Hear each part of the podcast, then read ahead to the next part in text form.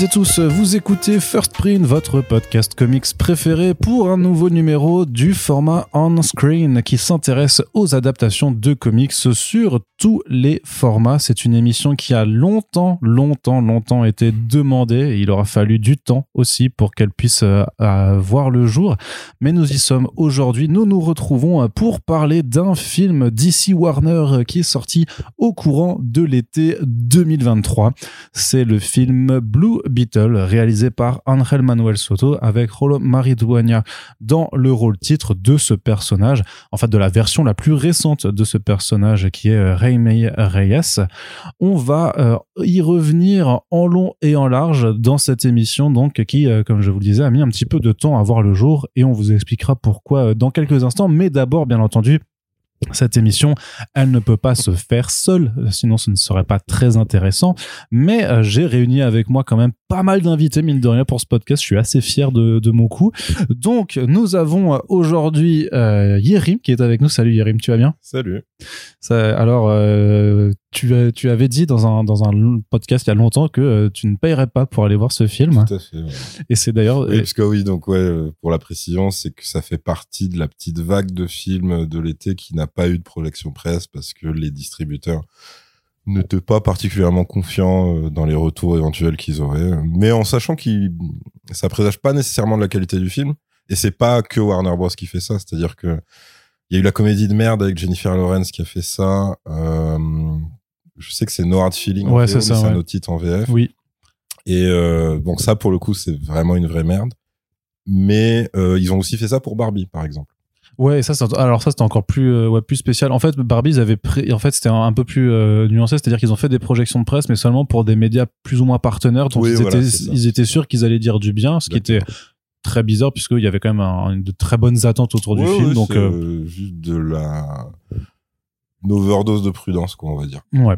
Et donc là, cla- Et clairement, là, là, c'était plus que tout le monde se fout de ce film, la promo même euh, internationale. Enfin, ils ont essayé, mais ils l'ont un peu bazardé. Enfin, c'était ouais, tu sentais que bah, c'était un peu une Shazam 2 bis en termes de gestion de trucs. sauf qu'il y avait eu des projections de presse pour Oui, euh, oui, Shazam oui, 2, oui, oui, c'est mine de rien. Mais donc effectivement, le film sort au milieu de l'été, euh, sans grande Et donc, je suis promotion. le seul invité, hein, au cas où des gens. Non, mais attends, j'allais faire la vanne. Ah merde, pardon. Putain, il est bah con. non, mais tu, tu me couperas. Mais il est con. Bah non, bah non, moi je ne fais jamais ça, je ne fais pas. Donc euh, les gens, vous allez oublier, rewind de 10 secondes en arrière.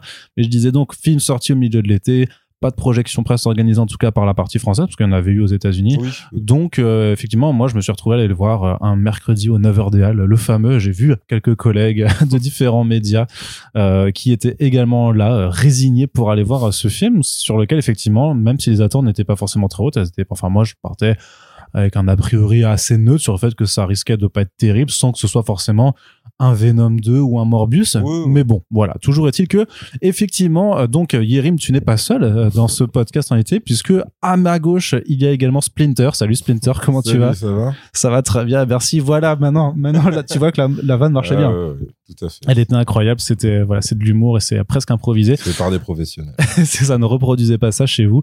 Et donc, bien entendu, nous ne sommes que deux. C'est l'un de ces fameux podcasts en tête à tête avec avec le Splinter, puisque euh, bah, je crois que de, de l'aveu général, personne. En fait, moi, j'ai forcé personne à aller le voir Ouais, euh, non plus.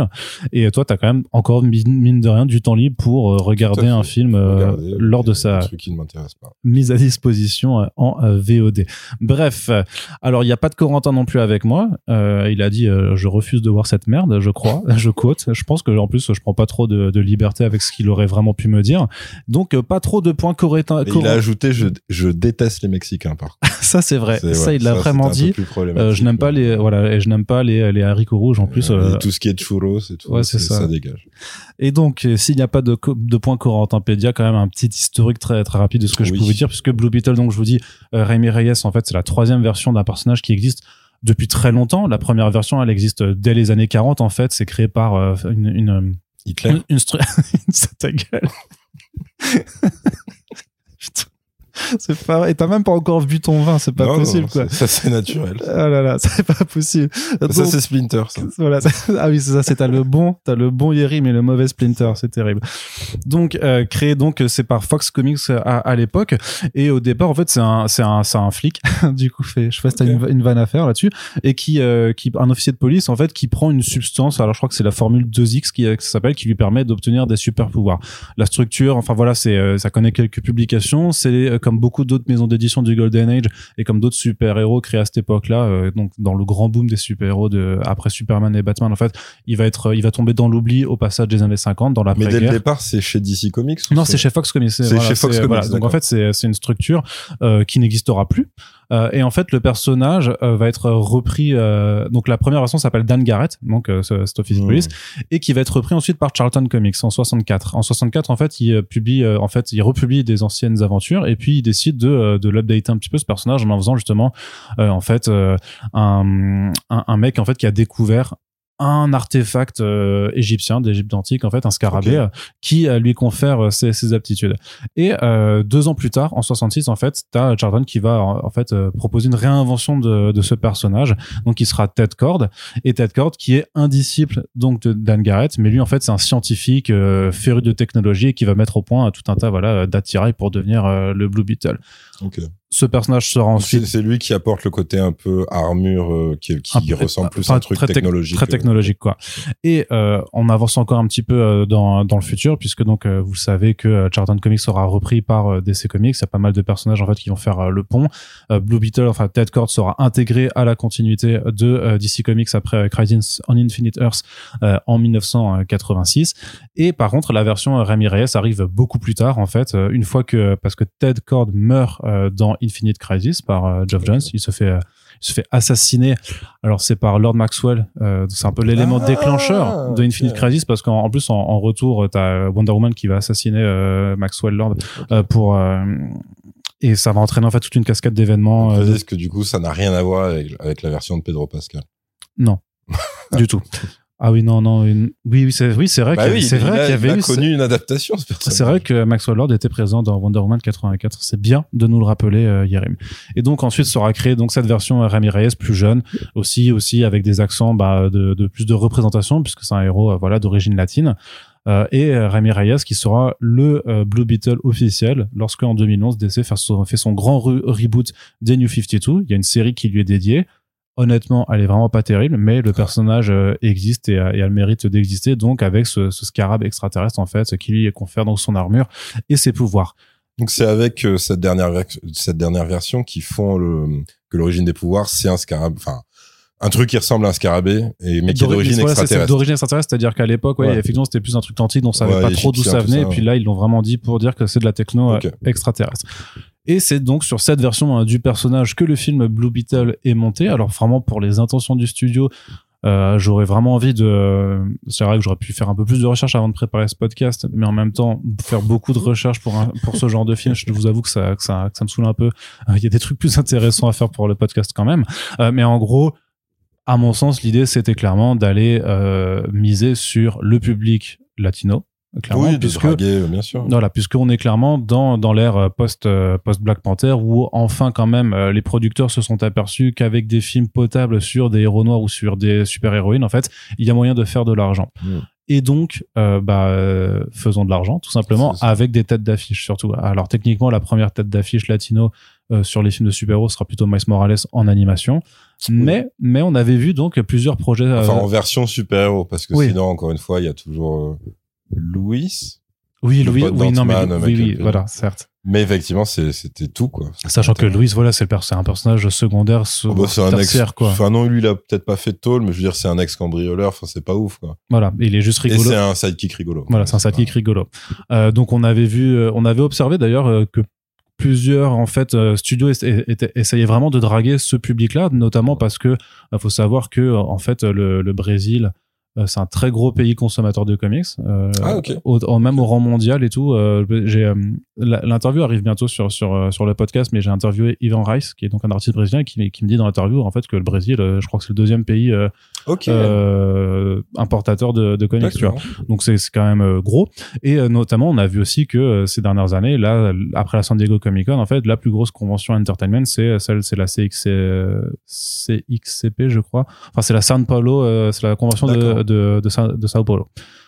Donc forcément, il y a de l'argent à se faire. Autant essayer de le faire. C'est d'ailleurs pour ça qu'il y a une actrice brésilienne dans le film. Hein. C'est pas innocent du tout. Sachant que euh, Rolo Maridueña, il a euh, toutes les cartes euh, latino qui sont cochées puisqu'il est d'origine à la fois cubaine, mexicaine et euh, je sais plus et, des- et équatorienne. En fait, donc vraiment, il, il- il peut plaire à tout le monde. Il avait percé Ouais. dans Cobra Kai, beaucoup de un, beaucoup, un bel amour du public. Donc voilà, on a ce personnage-là, on peut faire un petit film. Problème, bah, c'est que le film, il arrive dans une période assez catastrophique pour Warner qui enchaîne déception sur déception d'un point de vue de box-office, mais on peut le dire aussi d'un point de vue de la qualité de ses productions, puisque Mhm. vraiment on enchaîne Wonder Woman 84, Black Adam, Shazam 2 et The Flash, où clairement c'est presque un concours de à, à qui euh, fera le film le plus nul. Ouais, c'est vrai. Entre temps, il y a eu les rachats de studios, il y a eu la prise de pouvoir de James Gunn et Peter Safran qui doit préparer un, un nouveau DCU dont on ne connaît au final pas grand chose Mm. et qui en fait reste encore très flou et c'est un problème en fait parce qu'on est dans une ère de la communication et de l'information à grande vitesse où euh, aussi où le public en fait ne va pas voir quelque chose habitué au modèle du MCU ne va pas voir quelque chose s'il n'y a pas une perspective d'après Ouais. donc là si on si on leur propose un film Blue Beetle tout en sachant que The Flash est censé avoir fermé les portes de l'ancien univers partagé c'est très difficile de se dire bon bah j'allais voir le film s'il y a rien après Bah, c'est une Shazam 2, quoi. C'est vraiment un truc euh, où t'arrives. et, et encore Shazam techniquement pouvait profiter du fait qu'il y avait eu le premier film du nom qui avait pas très Ah bien oui, marché Sans, sans les mais avantages. qui était là, plus, tu vois. ouais. Euh, et, et, euh, et donc le film sort cet Mais été. Parce que je, je dis Shazam 2, je précise, parce que dans The Flash, bon, c'est euh, c'est pas du tout un argument euh, qui suffit à, à défendre cet horrible film, mais t'as l'excuse de ça peut être vu comme une clôture Mm. Du truc. Blue Beetle, c'est juste un truc à côté Ouais. qui sert à rien. Enfin, c'est euh, Et, c'est- et, et beaucoup avaient des espoirs complètement fous euh, sur le fait que The Flash allait montrer dès sa, dès, dès- dès sa fin en fait les portes du nouveau ah oui, oui, oui, Alors il y ça, des rumeurs, des rumeurs pas possibles. Enfin, c'est vrai qu'on a su après coup qu'il y avait eu plusieurs scènes post-génériques qui a été tournées, Ouais. dont certaines qui incluaient que du coup, ma, mon hypothèse sur Christian Bell, euh, a-t-il vraiment été approché? Euh, Oui. Il a juste dit non. C'est euh, voilà, c'est ça, c'est qu'au final on aurait pu avoir du Toujours euh, imaginer le regard qu'il a eu quand il a lu ce fameux mail de son agent qui dit alors comment t'expliquer? En fait là il Tu y a connais Ezra Miller? Et sinon le script c'est ça.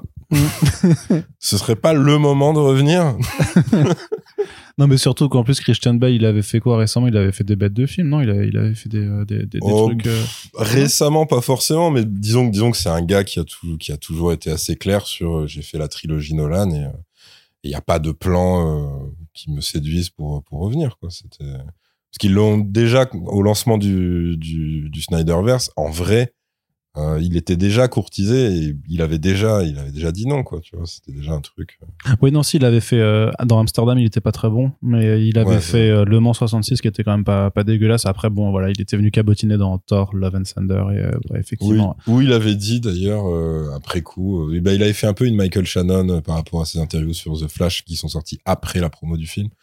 Euh, c'est que pour Thor 4, euh, Bale avait dit qu'il ne comprenait pas Ce qu'il faisait. ce qu'il faisait sur le tournage. Et ça s'est ressenti aussi euh, pour les spectateurs. Voilà, donc tout ça pour vous dire que le film sort à l'été dans une forme de. euh, De désintérêt. Ouais. généralisé. Je crois que c'est vraiment un désintérêt, c'est peut-être le pire en fait, parce que Venom, tout le monde se dit ouais c'est de la merde, mais tout le monde du coup va y voir par curiosité, va le voir Ouais, par curiosité ouais, ouais. morbide. Après Venom, c'est quand même une autre Ouais. forme de popularité que, que Blue Après, Beetle. je pense que pour l'équipe du film, c'est mieux que ce soit pas non plus euh, un truc qui est non seulement inutile, mais en plus dont on se moque. euh. Genre, imagine les mecs qui font une Morbius en plus avec aucun espoir d'univers partagé. Parce que là, ça aurait été la tristesse pour tout le monde. Quoi. Après c'est ce qu'a fait Morbius quoi. non, parce qu'il a son horrible promesse d'univers partagé. Non mais personne n'y croit à ça. Ah bah Sony, ils y croient. C'est- terrifiant, mais. Sony, ils y croient à mort. c'est bien les seuls, c'est bien les seuls. Je pense qu'il faudrait faire une, nouvelle attraction au Futuroscope où tu pars en voyage dans le cerveau d'un Ouais, exécutif de La Sony. réunion, euh, la réunion des exés de Sony. euh. C'est incroyable. Et non, on va faire le film El Muerto. Et tu, tu, il, il doit avoir des bougies, tu vois, des poupées vaudou avec Kevin. Feige. Et au milieu, t'as un portrait de Tom Holland. Non, mais, Ah. mais, mais en plus, c'est vrai que j'en faisais une blague, mais El Muerto, ça faisait aussi partie de ces projets de films qui clairement putain, c'est étaient euh, vrai, montés. oui. Euh, d'accord, ça, ils ont abandonné. aux dernières nouvelles, ça n'existe plus. Ouais, voilà, quoi. Aux dernières nouvelles, l'agent de, de Bud Bunny était très gêné quand on lui posait la question de l'interview et a priori, ouais, il y a quand même de grandes chances que ça ne voit pas le jour. Tristesse du truc. Juste faites pas l'annonce, quoi. En Partez fait, en couille dans Après, techniquement, coin. non, mais après, techniquement, c'est toujours le problème. Le problème, c'est qu'ils ne font pas l'annonce eux-mêmes. C'est que c'est Variety, le- les Hollywood Reporters qui euh, qui met en branle euh, Ouais, le truc bon. parce qu'ils apprennent. Alors après, c'est est-ce que c'est euh, un, un petit communiqué en douce que les studios font ou est-ce que c'est eux qui apprennent vraiment que le truc a été euh, Bah, non, parce que en si c'était si c'était ça, euh, ils seraient même en droit de démentir, même si c'est même mais si ils démentent jamais, ouais. Mais ils le font bien, pas, tu vois. Parce que je pense qu'ils ont aussi justement cet espoir euh, irrationnel de imagine des gens disent ah putain un film sur El Muerto, truc de fou. Mais personne. Mais je sais pas comment ils réfléchissent aussi, tu vois. je sais pas non plus. Mais euh, Ouais, enfin, bref. bah, la popularité de Bad Bunny, je sais pas, lui apparemment avait nourri Non, ça Bad vraiment. Bunny, par contre, lui, et pour le coup, en vrai, euh, si on est complètement, euh, j'allais dire cynique, mais en fait non, juste réaliste, El Muerto, ça aurait été pareil le Black Panther version euh, Amérique latine, parce que Bad Bunny, pour le coup, lui, c'est Resta, mais Resta de Folie Furieuse. C'est Mm. vraiment, euh, je crois, euh, en- je sais pas si c'est- l'année 2022 ou 2023, mais c'est le plus gros vendeur de tickets de concert mondial, en fait. Donc c'est un gars, euh, c'est c'est pareil, tu vois, les, les gens peut-être euh, ont pas capté pourquoi c'était, pourquoi il avait un rôle comme ça dans truc Brad Pitt, Japon, train. euh, Yes, de euh, de David euh, de Chad Stahelski. ouais, j'ai plus du tout le titre de ce C'est film. pas Night Train, non je sais plus. Non, non, non, mais bref, tu vois, c'est euh, ce film-là, donc avec plein de tueurs qui se croisent et tout machin, et donc lui, c'en est un. Et plein de gens, tu vois, ont dit, mais on savait même pas qu'il était acteur d'une part, et d'où il a un rôle dans, un- dans un blockbuster à ce point et tout. Surtout que c'est c'est pas un guest, hein, c'est vraiment, il a sa, sa backstory, il a son petit rôle à jouer et tout. C'est parce que ce mec est une, est une star mondiale, quoi. C'est vraiment un truc euh, monstrueux. Donc ouais, El Muerto, en vrai, ça aurait été ça le plan.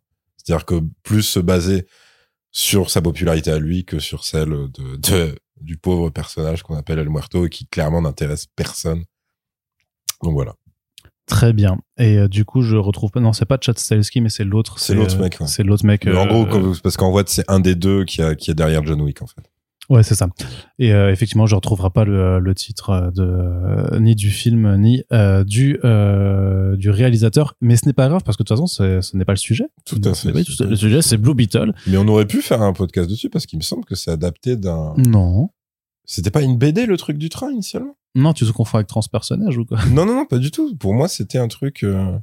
Ah, mais peut-être pas du, peut-être pas du. Écoute, peut-être qu'on aurait mal fait notre travail, mais je pense, vu qu'on suit quand même pas mal de, de sites ricains, notamment pour essayer dans, notre travail de veille, euh, je, je pense que si ça. Bullet Train. Bullet Train, Bullet voilà. Train, voilà. Euh, je crois vraiment que si ça avait été adapté d'un comics, on l'aurait. Non, euh, pas comics, ça aurait été euh, Ah, d'une BD plutôt. euh. une BD, euh, une BD asiatique, tu vois. Ah, ok, c'est possible. mais Dans ce cas, d'un manga, quoi. Euh, ouais, ou alors euh, je retiens jamais euh, l'équivalent manga, mais pour d'autres pays asiatiques. Bah, Il y a le manhwa, le manua, je crois. Il y a, il y a différents trucs, différents termes en fait, en- effectivement en fonction de, de chaque pays. Mais disons que voilà, BD asiatique, on la couvre pas avec First Print, pas vraiment en tout par, cas. par racisme. quoi. Exactement, exactement, puisqu'en plus de détester les Mexicains, pour ma part, c'est euh, les Japonais. Donc voilà. Ah non, excuse-moi, c'est une adaptation de roman. Et ben voilà. Alors là, tu me parles en plus de livres sans images, vraiment. Est-ce que, est-ce que j'ai une tête à lire des, des mots euh, sans images? Vraiment, je, je te pose la question. Et avant que tu me donnes une réponse cinglante, je vais te dire, enfin, je vais te, te demander, euh, Yérim, le bon Yérim, euh, la partie tour de table avec ou sans spoiler, en vrai, euh, on va pas faire de distinction cette fois, mais Ok. qu'as-tu pensé Qu'as-tu pensé euh, de Blue Beetle? On rentre directement, oui, dans la partie si tu veux spoiler quoi que ce soit. De toute façon, on y va. De la scène d'intro jusqu'à la fin, quel a été ton ressenti devant ce magnifique film, Blue Beetle? Euh, bah, on va dire que c'est moins pire que ce que je redoutais. C'est-à-dire, euh, c'est-à-dire que c'est bon, c'est pour toutes les raisons que tu as déjà évoquées, c'est un film qui est inutile, quoi. C'est-à-dire qu'il n'y a pas de si si tu parles juste en univers partagé, il y en aura pas. Enfin, c'est, euh, enfin après, on va revenir là-dessus aussi parce qu'il y a, y a une tristesse supplémentaire qui s'ajoute à un moment du film. Mais euh, euh, mais donc oui, il y a, y a pas d'intérêt, il y a pas de promesse derrière. Et donc dans ces cas-là, ce qui peut te sauver, c'est juste faire un bon film. Concrètement, c'est pas le cas. Euh, c'est euh, mais encore une fois, c'est c'est pas une honte. C'est euh, ça qui est un peu triste, c'est que c'est un film qui limite. Euh, je sais pas s'il aurait pu cartonner dans une autre période, parce que ça, c'est après, c'est vraiment de l'hypothèse. pure. Dans, dans une autre période temporelle, dix ans Bah, auparavant, Disons que après, moi, je peux pas affirmer qu'il aurait cartonné parce que c'est vraiment de l'hypothèse pure. Mais par contre, ce que je peux dire, c'est que il est du même niveau que certains trucs qui ont cartonné dans la grosse période film de super-héros des années fin d'année, euh, enfin des années 2010, Des- ouais. des années 2010.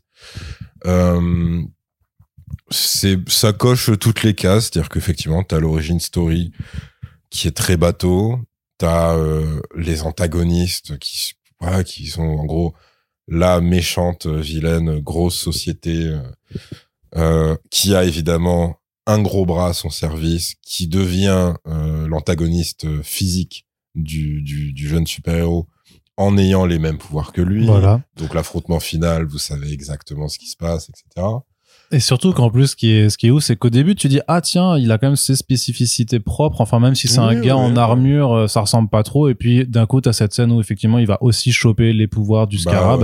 ouais. Et tu fais, mais, elle, mais, et en plus, c'est à se demander si, mais vraiment, vous n'avez rien retenu justement de tous ces films des années 2010 auxquels les critiques font déjà, et le public aussi maintenant, a déjà fait mille fois ses reproches du, de ce trope du, euh, le super vilain, c'est comme le super héros, mais en méchant. C'est, terrible. Surtout que, enfin, ça pour le coup, euh, je je pense pas me tromper. Ça c'est vraiment le truc du MCU, parce que les autres films de super-héros euh, qui ont existé avant ne faisaient pas ça. C'est-à-dire euh, bon, euh, les Batman de Burton évidemment qui faisaient pas ça, mais il y avait pas de problème de super-pouvoir non plus. Mais disons que même les profils, genre Burton, il te fait pas Batman versus Hush ou Deathstroke. Il te met direct des personnages hauts en couleur ou des personnages monstrueux, des trucs comme ça. Euh, les X-Men, c'est des pouvoirs divers, donc à part Logan et Dans tu n'avais pas non plus cet aspect-là. C'était plus des oppositions symboliques, c'est-à-dire t'as celui qui contrôle l'esprit et celui qui contrôle la matière, etc. Euh, Spider-Man, à part euh, bon, à part la tristesse de Venom, ça ne fonctionnait pas non plus sur ce, sur ce, ce truc-là. Par contre, effectivement, le MCU, ils ont toujours eu cette paresse de dire un magicien contre un magicien, euh, un homme en armure contre un homme en armure, etc., etc. Après, il y a, y a heureusement des exceptions hein, dans le MCU, mais ils ont un peu instauré cette technique-là, qui est qui est vraiment la fausse bonne idée par excellence, parce que bah une fois que tu une fois que t'as un peu checké ça dans deux trois films, enfin c'est le mécanisme est vraiment tout est prévisible. Enfin c'est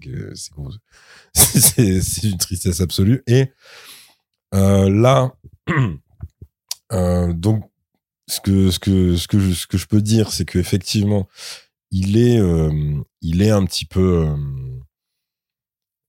alors il est pas du tout sauvé, mais il il a des micro séquences, des micro bouts de scène en fait, où tu dis ah ça, je vois ce qu'ils ce qu'ils auraient pu faire genre dans un monde idéal. Mais par contre dans dans ce monde-là non, le film est une merde. Mais en gros c'est tu vois que la la famille, ils- alors ils, ils mettent quand même un temps fou à la faire exister. euh, de manière un petit peu plus normale que juste euh, bonjour moi je suis le gimmick euh, qui fait ça Moi, je suis l'oncle sympa, moi, je suis la grand-mère. C'est ça, tu vois. moi, Au suis- début, tu dis, OK, il y a, c'est c'est que des gimmicks sur pattes, c'est que des caricatures. Et en fait, arrivé à la toute fin du film, ils existent enfin en tant que personnages, sauf que c'est trop tard.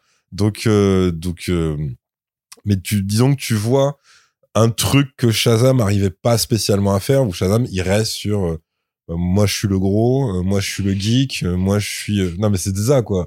Et leur trait de caractère, c'était quand même terrible. C'était que des trucs comme ça. Et, et là, en fait, t'as ça au début. Et plus le film avance, mais sauf qu'en fait, le film n'a pas, pas le temps de faire quoi que ce soit avec eux.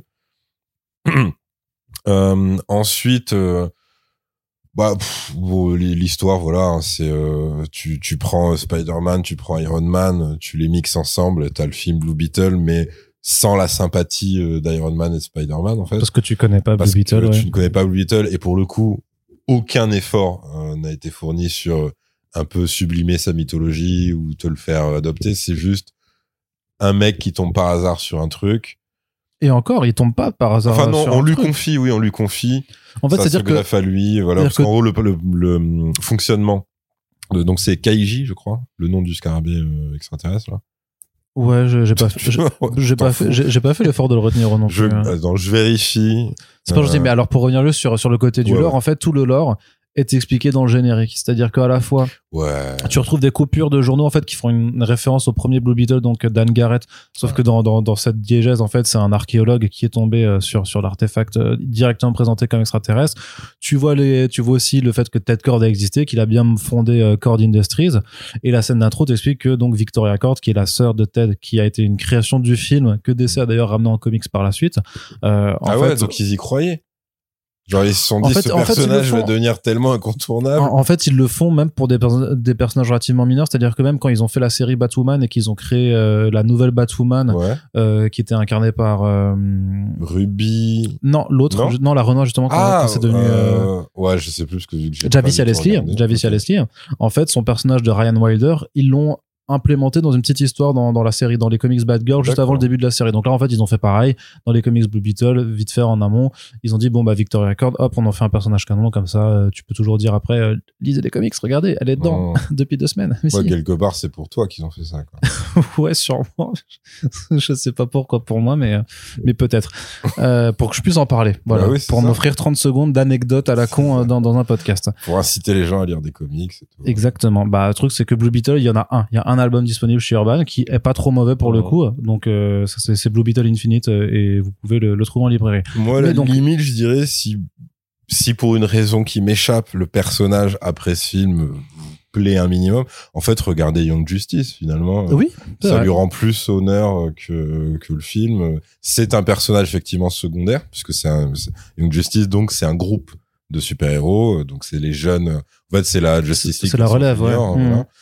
Et Blue Beetle en fait partie. Et en fait, il est, euh, bah, il- encore une fois, ce n'est pas un personnage principal, mais il est quand même 100 fois mieux traité dans, Ouais. dans la série que dans ce film. Quoi. Et donc pour revenir euh, là-dessus, en fait, t'as aussi euh, euh, donc au bout de, de ce générique, donc la scène d'intro, tu vois que Victor Accord a enfin réussi à retrouver le petit Ouais. scarabée dans la grosse bouboule qu'ils ont qu'ils ont extraite en Antarctique. Et après, t'as autre autre séquence générique où on découvre un peu les origines spatiales Ouais. de l'artefact où tu vois en fait qu'il y a une explosion avec plein de scarabs de couleurs différentes et c'est là où t'as C'est comme les punaises de lit. En fait. Exactement. Et t'as ce, ce plan incroyable que le, que le réalisateur a vanté un petit peu après, qu'il était un petit peu obligé de vanter pour essayer de saucer le film, de dire ouais mais vous avez vu cette lumière verte là? Parce qu'en fait tu vois le scarab Ah oui, qui navigue et et bah c'est voilà c'est une lumière de Green Lantern sauf que tu vois rien c'est juste un faisceau vert et que c'est vraiment le truc mis pourquoi euh, enfin qui est, qui est placé là pour te faire croire un caméo qui n'en est pas vraiment un parce qu'en vrai, on s'en branle ça pourrait être un ça Ah, pourrait être Peut-être qu'il y avait Ryan Reynolds dans ses chiottes. et à c'est un pour moment. et ça pourrait être un météorite de kryptonite hein, pour ce que j'en sais tu vois ça, ça, pourrait être n'importe quoi mais donc voilà et donc le, le, le scarab qui d'ailleurs a la capacité quand même dans sa course de pulvériser littéralement une planète mais Oui, qui heureusement arrivera sur Terre euh, de façon euh, plutôt plutôt gentille donc effectivement il est récupéré par Victor Record qui utilise cette technologie et évidemment pour faire tout ce que une grande boîte euh, Ouais, bah c'est la c'est la Evil Corporation. Voilà, qui veut faire des soldats. 354, quoi. qui veut faire des super soldats avec ça. des super armures. gna, gna, gna. Et donc, la fille de Ted Cord, donc l'actrice brésilienne ultra populaire euh, qui est là pour euh, pour hyper les gens à la Comic Con de Sao Paulo, euh, décide de le subtiliser. Elle tombe sur euh, Raimi qui qu'elle a rencontré l'autre jour parce qu'en fait c'est aussi euh, le mec qui nettoie les chiottes de de, de la Ouais, baraque ouais. de sa de sa de sa de sa euh, tante. Et elle lui dit bon ben euh, quitte à pas te donner d'emploi, par contre est-ce que tu peux récupérer Est-ce que tu peux risquer ta vie voilà. Est-ce que tu peux récupérer ce, euh, cet artefact dans cette boîte de, de hamburger? Ouais. Euh, Surtout, ne l'ouvre pas. Euh, Ouais. J'espère que tu ne l'ouvriras vraiment pas. Et wink wink, franchement, si tu l'ouvrais, ce serait quand même pas ouf. Et bien entendu, qu'est-ce qui va se passer?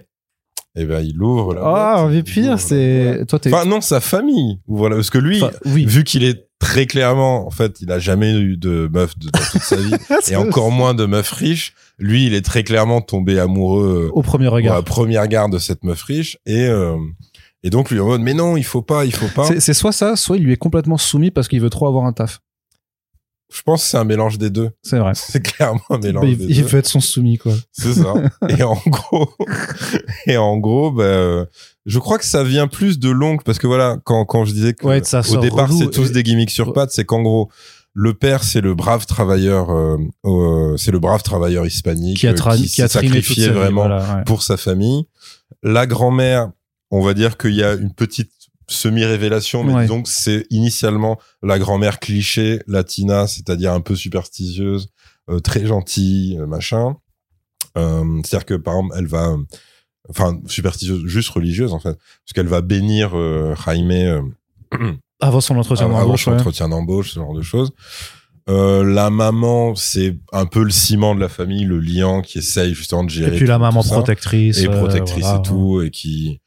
mais qui mais qui qui est totalement consciente qu'en fait c'est super chaud parce qu'évidemment ils sont pris à la gorge financièrement il y a rien qui va etc euh, la petite sœur donc c'est la petite sœur étudiante euh, un peu progressiste un peu geek euh, machin et qui a alors qui est censée en fait être un réservoir à punchline mais qui en fait n'aura pas tant d'occasion de ça euh, Et qui est pas très, et qui est pas très drôle d'ailleurs. hein. Enfin, je trouve dans l'écriture. Bah, ils euh, essayent, ils essayent de lui faire dire des trucs, tu vois, mais elle a tellement pas de place que ça Mm. tombe à plat, et puis voilà.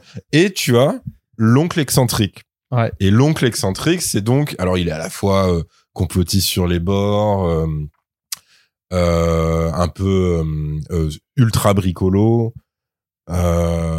son look. Bah, il a été foufou, tu vois. il, Il, a été foufou, il a eu une voilà. jeunesse, il a une vie, il a une histoire, il a un background. Quoi, tu vois. et, et donc, c'est les deux ressorts comiques de la famille sont euh, la, la sœur et l'oncle, ouais. Et, euh, et donc pour euh, voilà, pour pour la faire courte, vu qu'on mélange la partie, enfin on est direct dans la partie spoiler.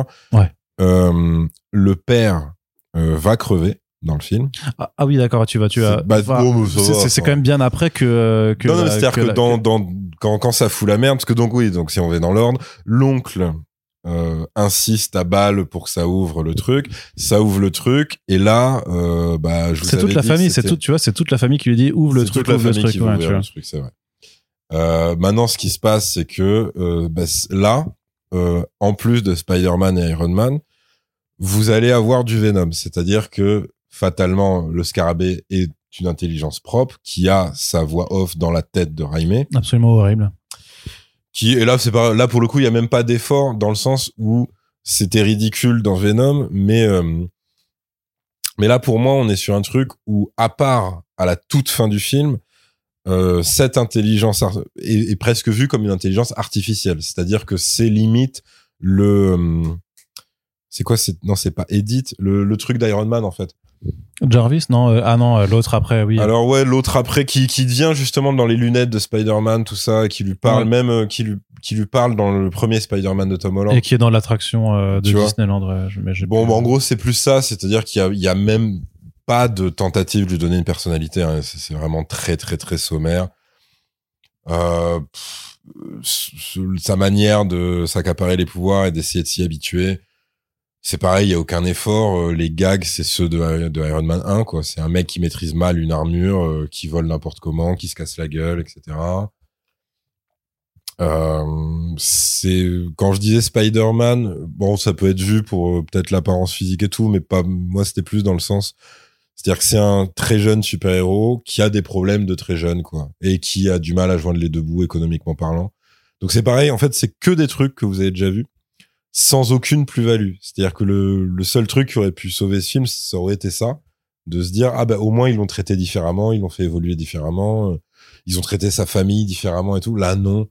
Euh, donc maintenant ce qui reste c'est les méchants. Alors les méchants, putain c'est euh, bah, vous prenez euh, vous prenez ou à peu près euh, les méchants euh, de Robocop 1.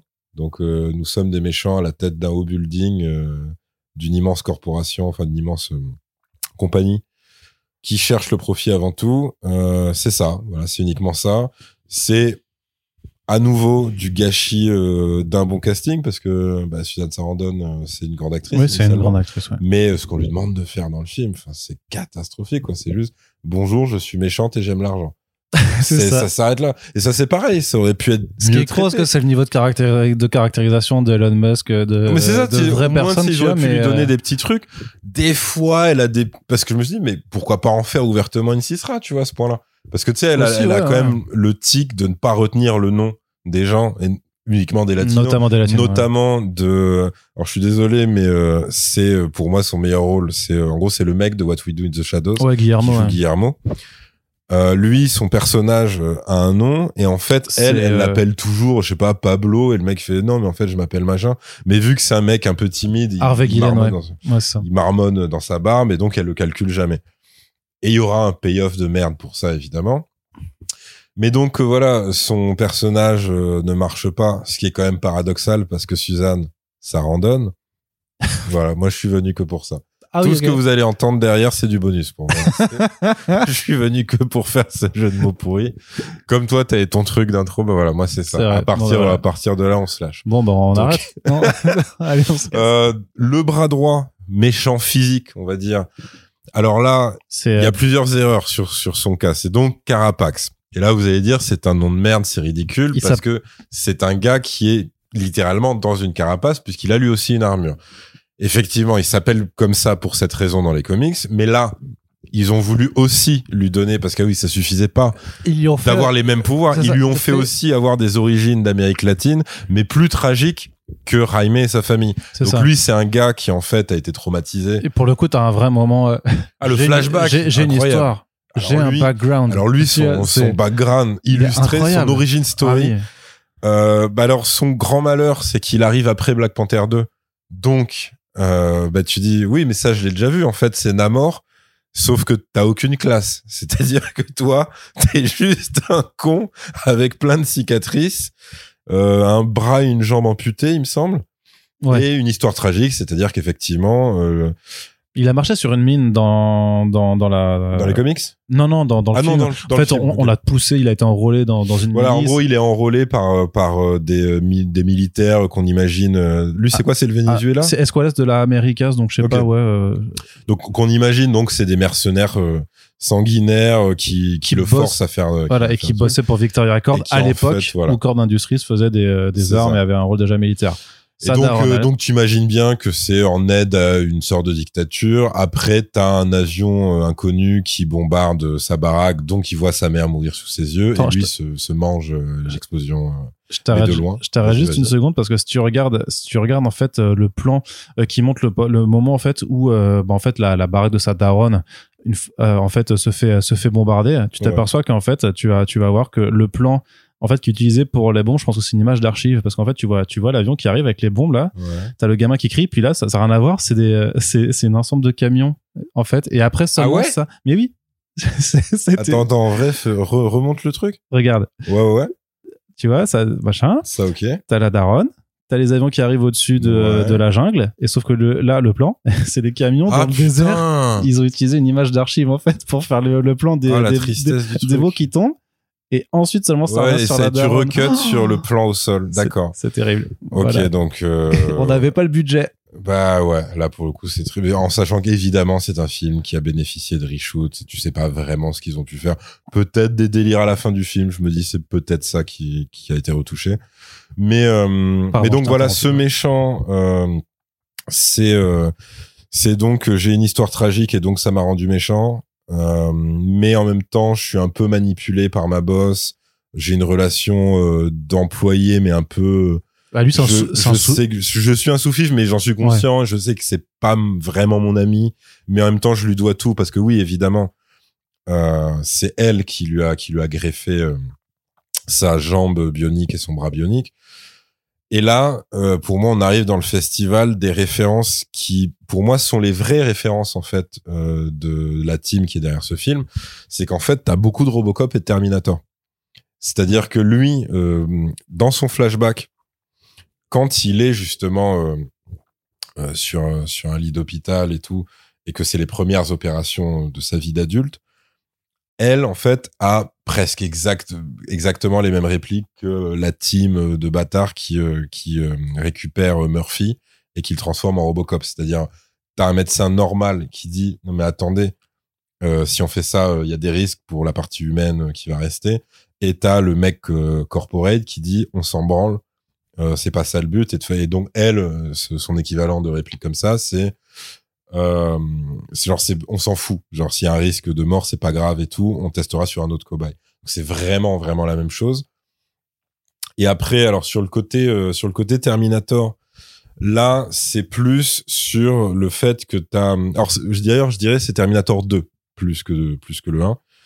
Euh, c'est que c'est que ce méchant a l'évolution, euh, mais alors ultra rapide d'un Terminator gentil.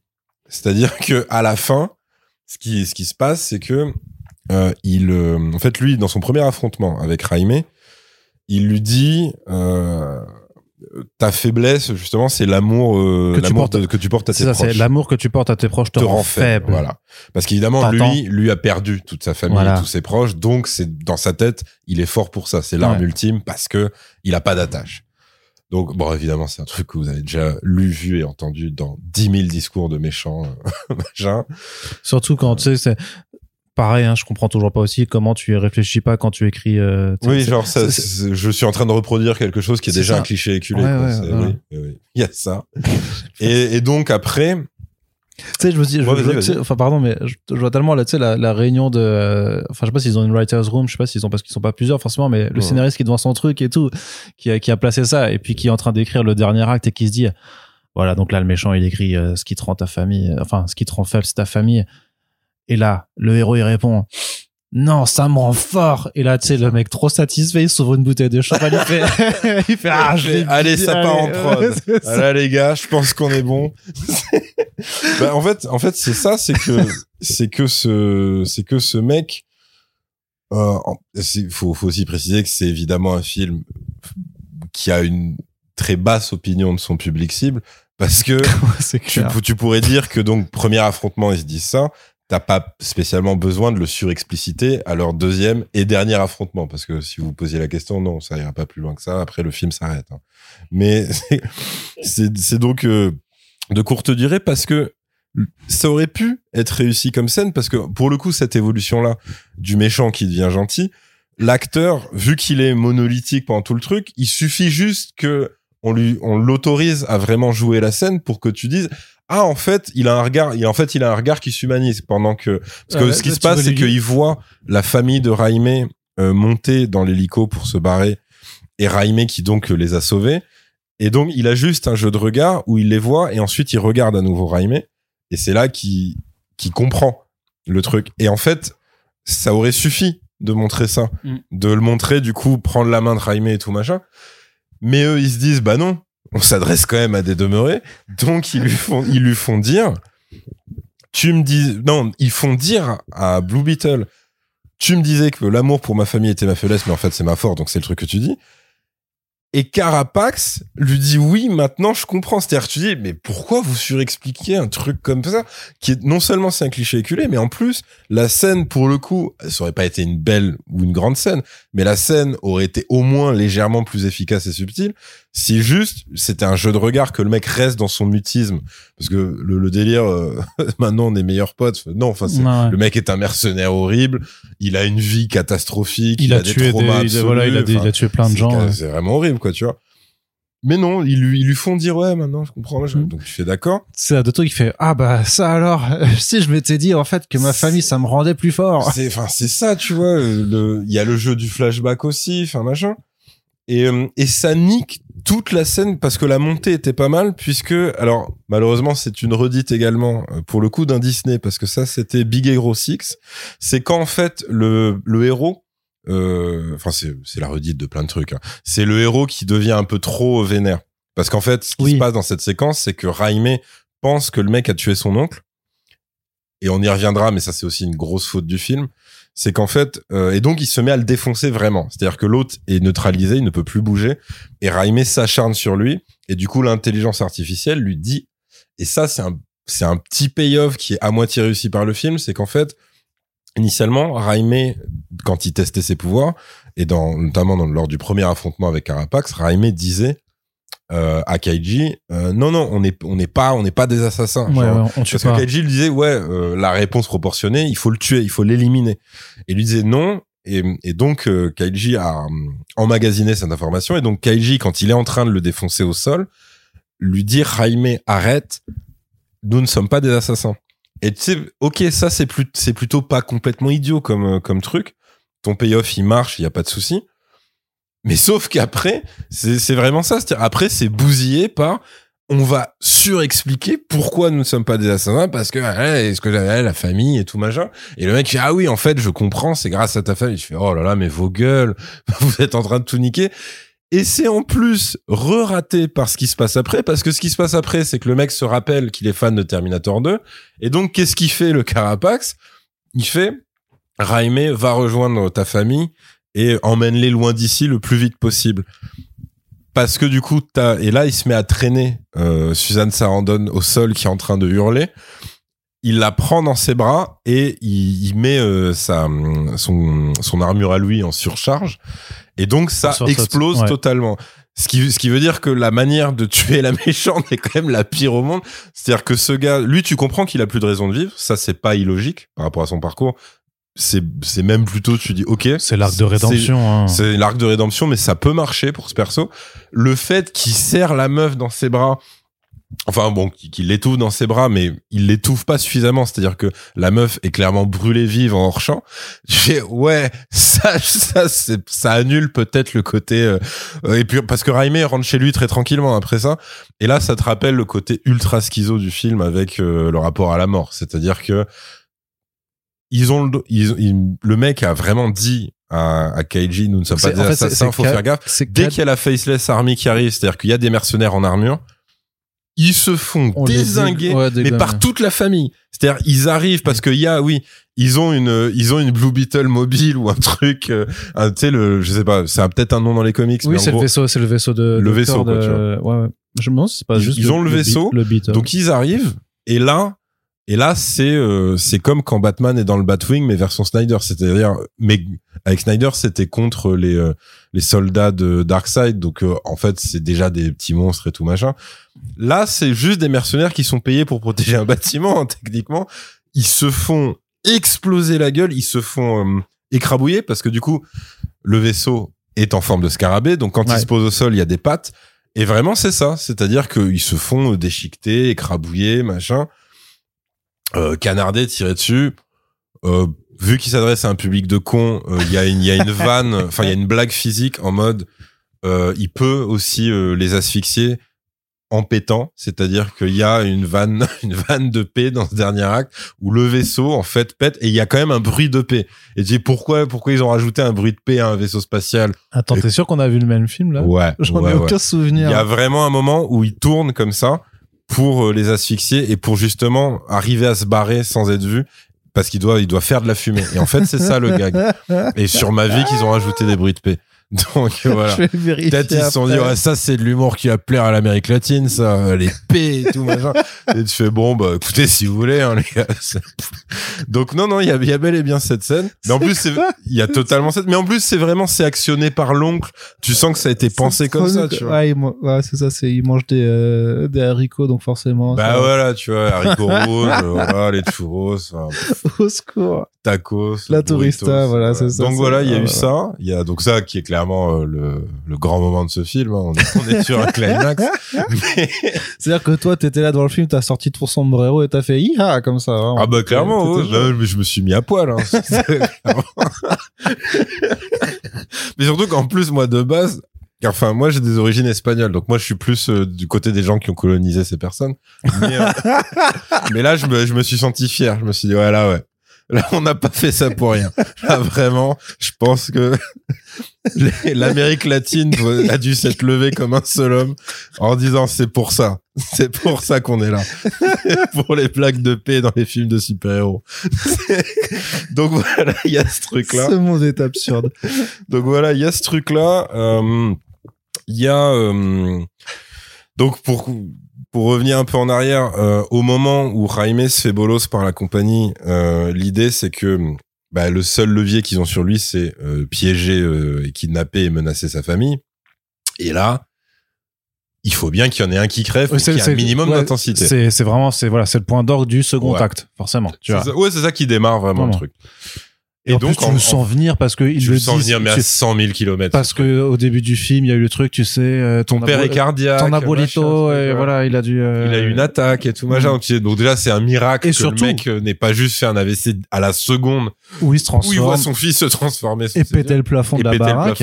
Et surtout que t'as- en plus t'as vraiment ce côté genre vraiment tu sais ton papa il a fait une, enfin il a eu des problèmes Mm. cardiaques et lui il fait non mais t'inquiète pas je vais bien tout va bien je Oui, oui, il truc, tu vois ouais, ils ouais, insistent vraiment tu sais genre C'est vraiment le mec sacrificiel euh, dès le début. c'est presque c'est presque quand il dit ça t'as un mec derrière avec un panneau qui fait ce mec va mourir clairement. vraiment Et du coup, donc, évidemment, il crève euh, pendant l'attaque. Euh, Raimé, en plus, euh, forcément culpabilise parce que il, il aurait voulu le sauver, il a pas pu, etc., etc. syndrome oncle Ben C'est, bah, ça refait la même chose. Et là, bah, il y a un énorme problème, c'est que euh, même le pire des oncles Ben de tous les films Spider-Man, donc on va dire, euh, bon, il n'existe pas chez Tom Holland, mais euh, ou, ou peut-être qu'il existe, mais en tout cas c'est du hors champ. Mais en gros, donc on, on dirait que le pire ce serait celui de Garfield, des Amazing Spider-Man. Même lui, sa mort avait quand même un impact, tu vois, parce que bon déjà parce qu'il me semble que c'était Martin, c'était Martin Sheen, l'acteur, donc il y a quand même un truc. Mais euh, là, en gros, ce que je veux dire, c'est que c'est tellement ancré dans la mythologie de Spider-Man.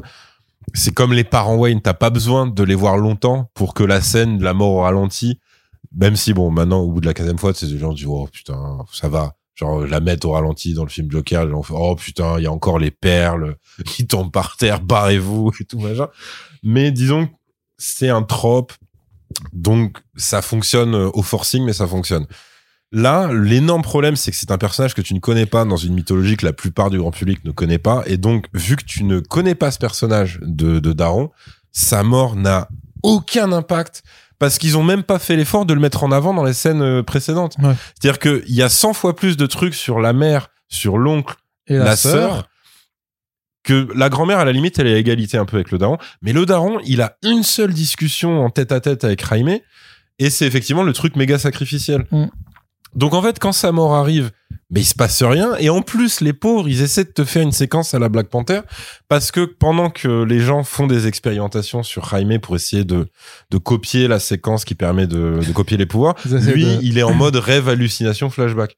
Ah oui Et là, oui T'as vraiment le truc de Black Panther Oui. de il revoit son père dans un truc symbolique où c'est en fait euh, une sorte de monde métaphorique Ah avec oui. le daron qui du coup lui dit euh, donc en plus c'est, tu peux même pas leur dire que c'est parce que c'est mal joué c'est juste que ça n'a pas d'intérêt parce que tu ne sais pas qui sont ces personnes donc en gros tu vois le daron qui dit ouais mais en fait euh, justement c'est pas ton heure ton heure n'est pas encore arrivée tu ne dois pas mourir tu dois tu dois trouver un moyen de machin alors c'est évidemment hideux hein, le monde métaphorique euh, on Ah est ouais, sur non, euh, on est sur des euh, comment on appelle ça? Les lens flares tu sais les trucs qui brillent à travers Ouais, puis c'est non, mais de toute façon, c'est du, c'est du, c'est du CG avec un détourage dégueulasse. Voilà, donc voilà. on est là-dessus, hein, très clairement.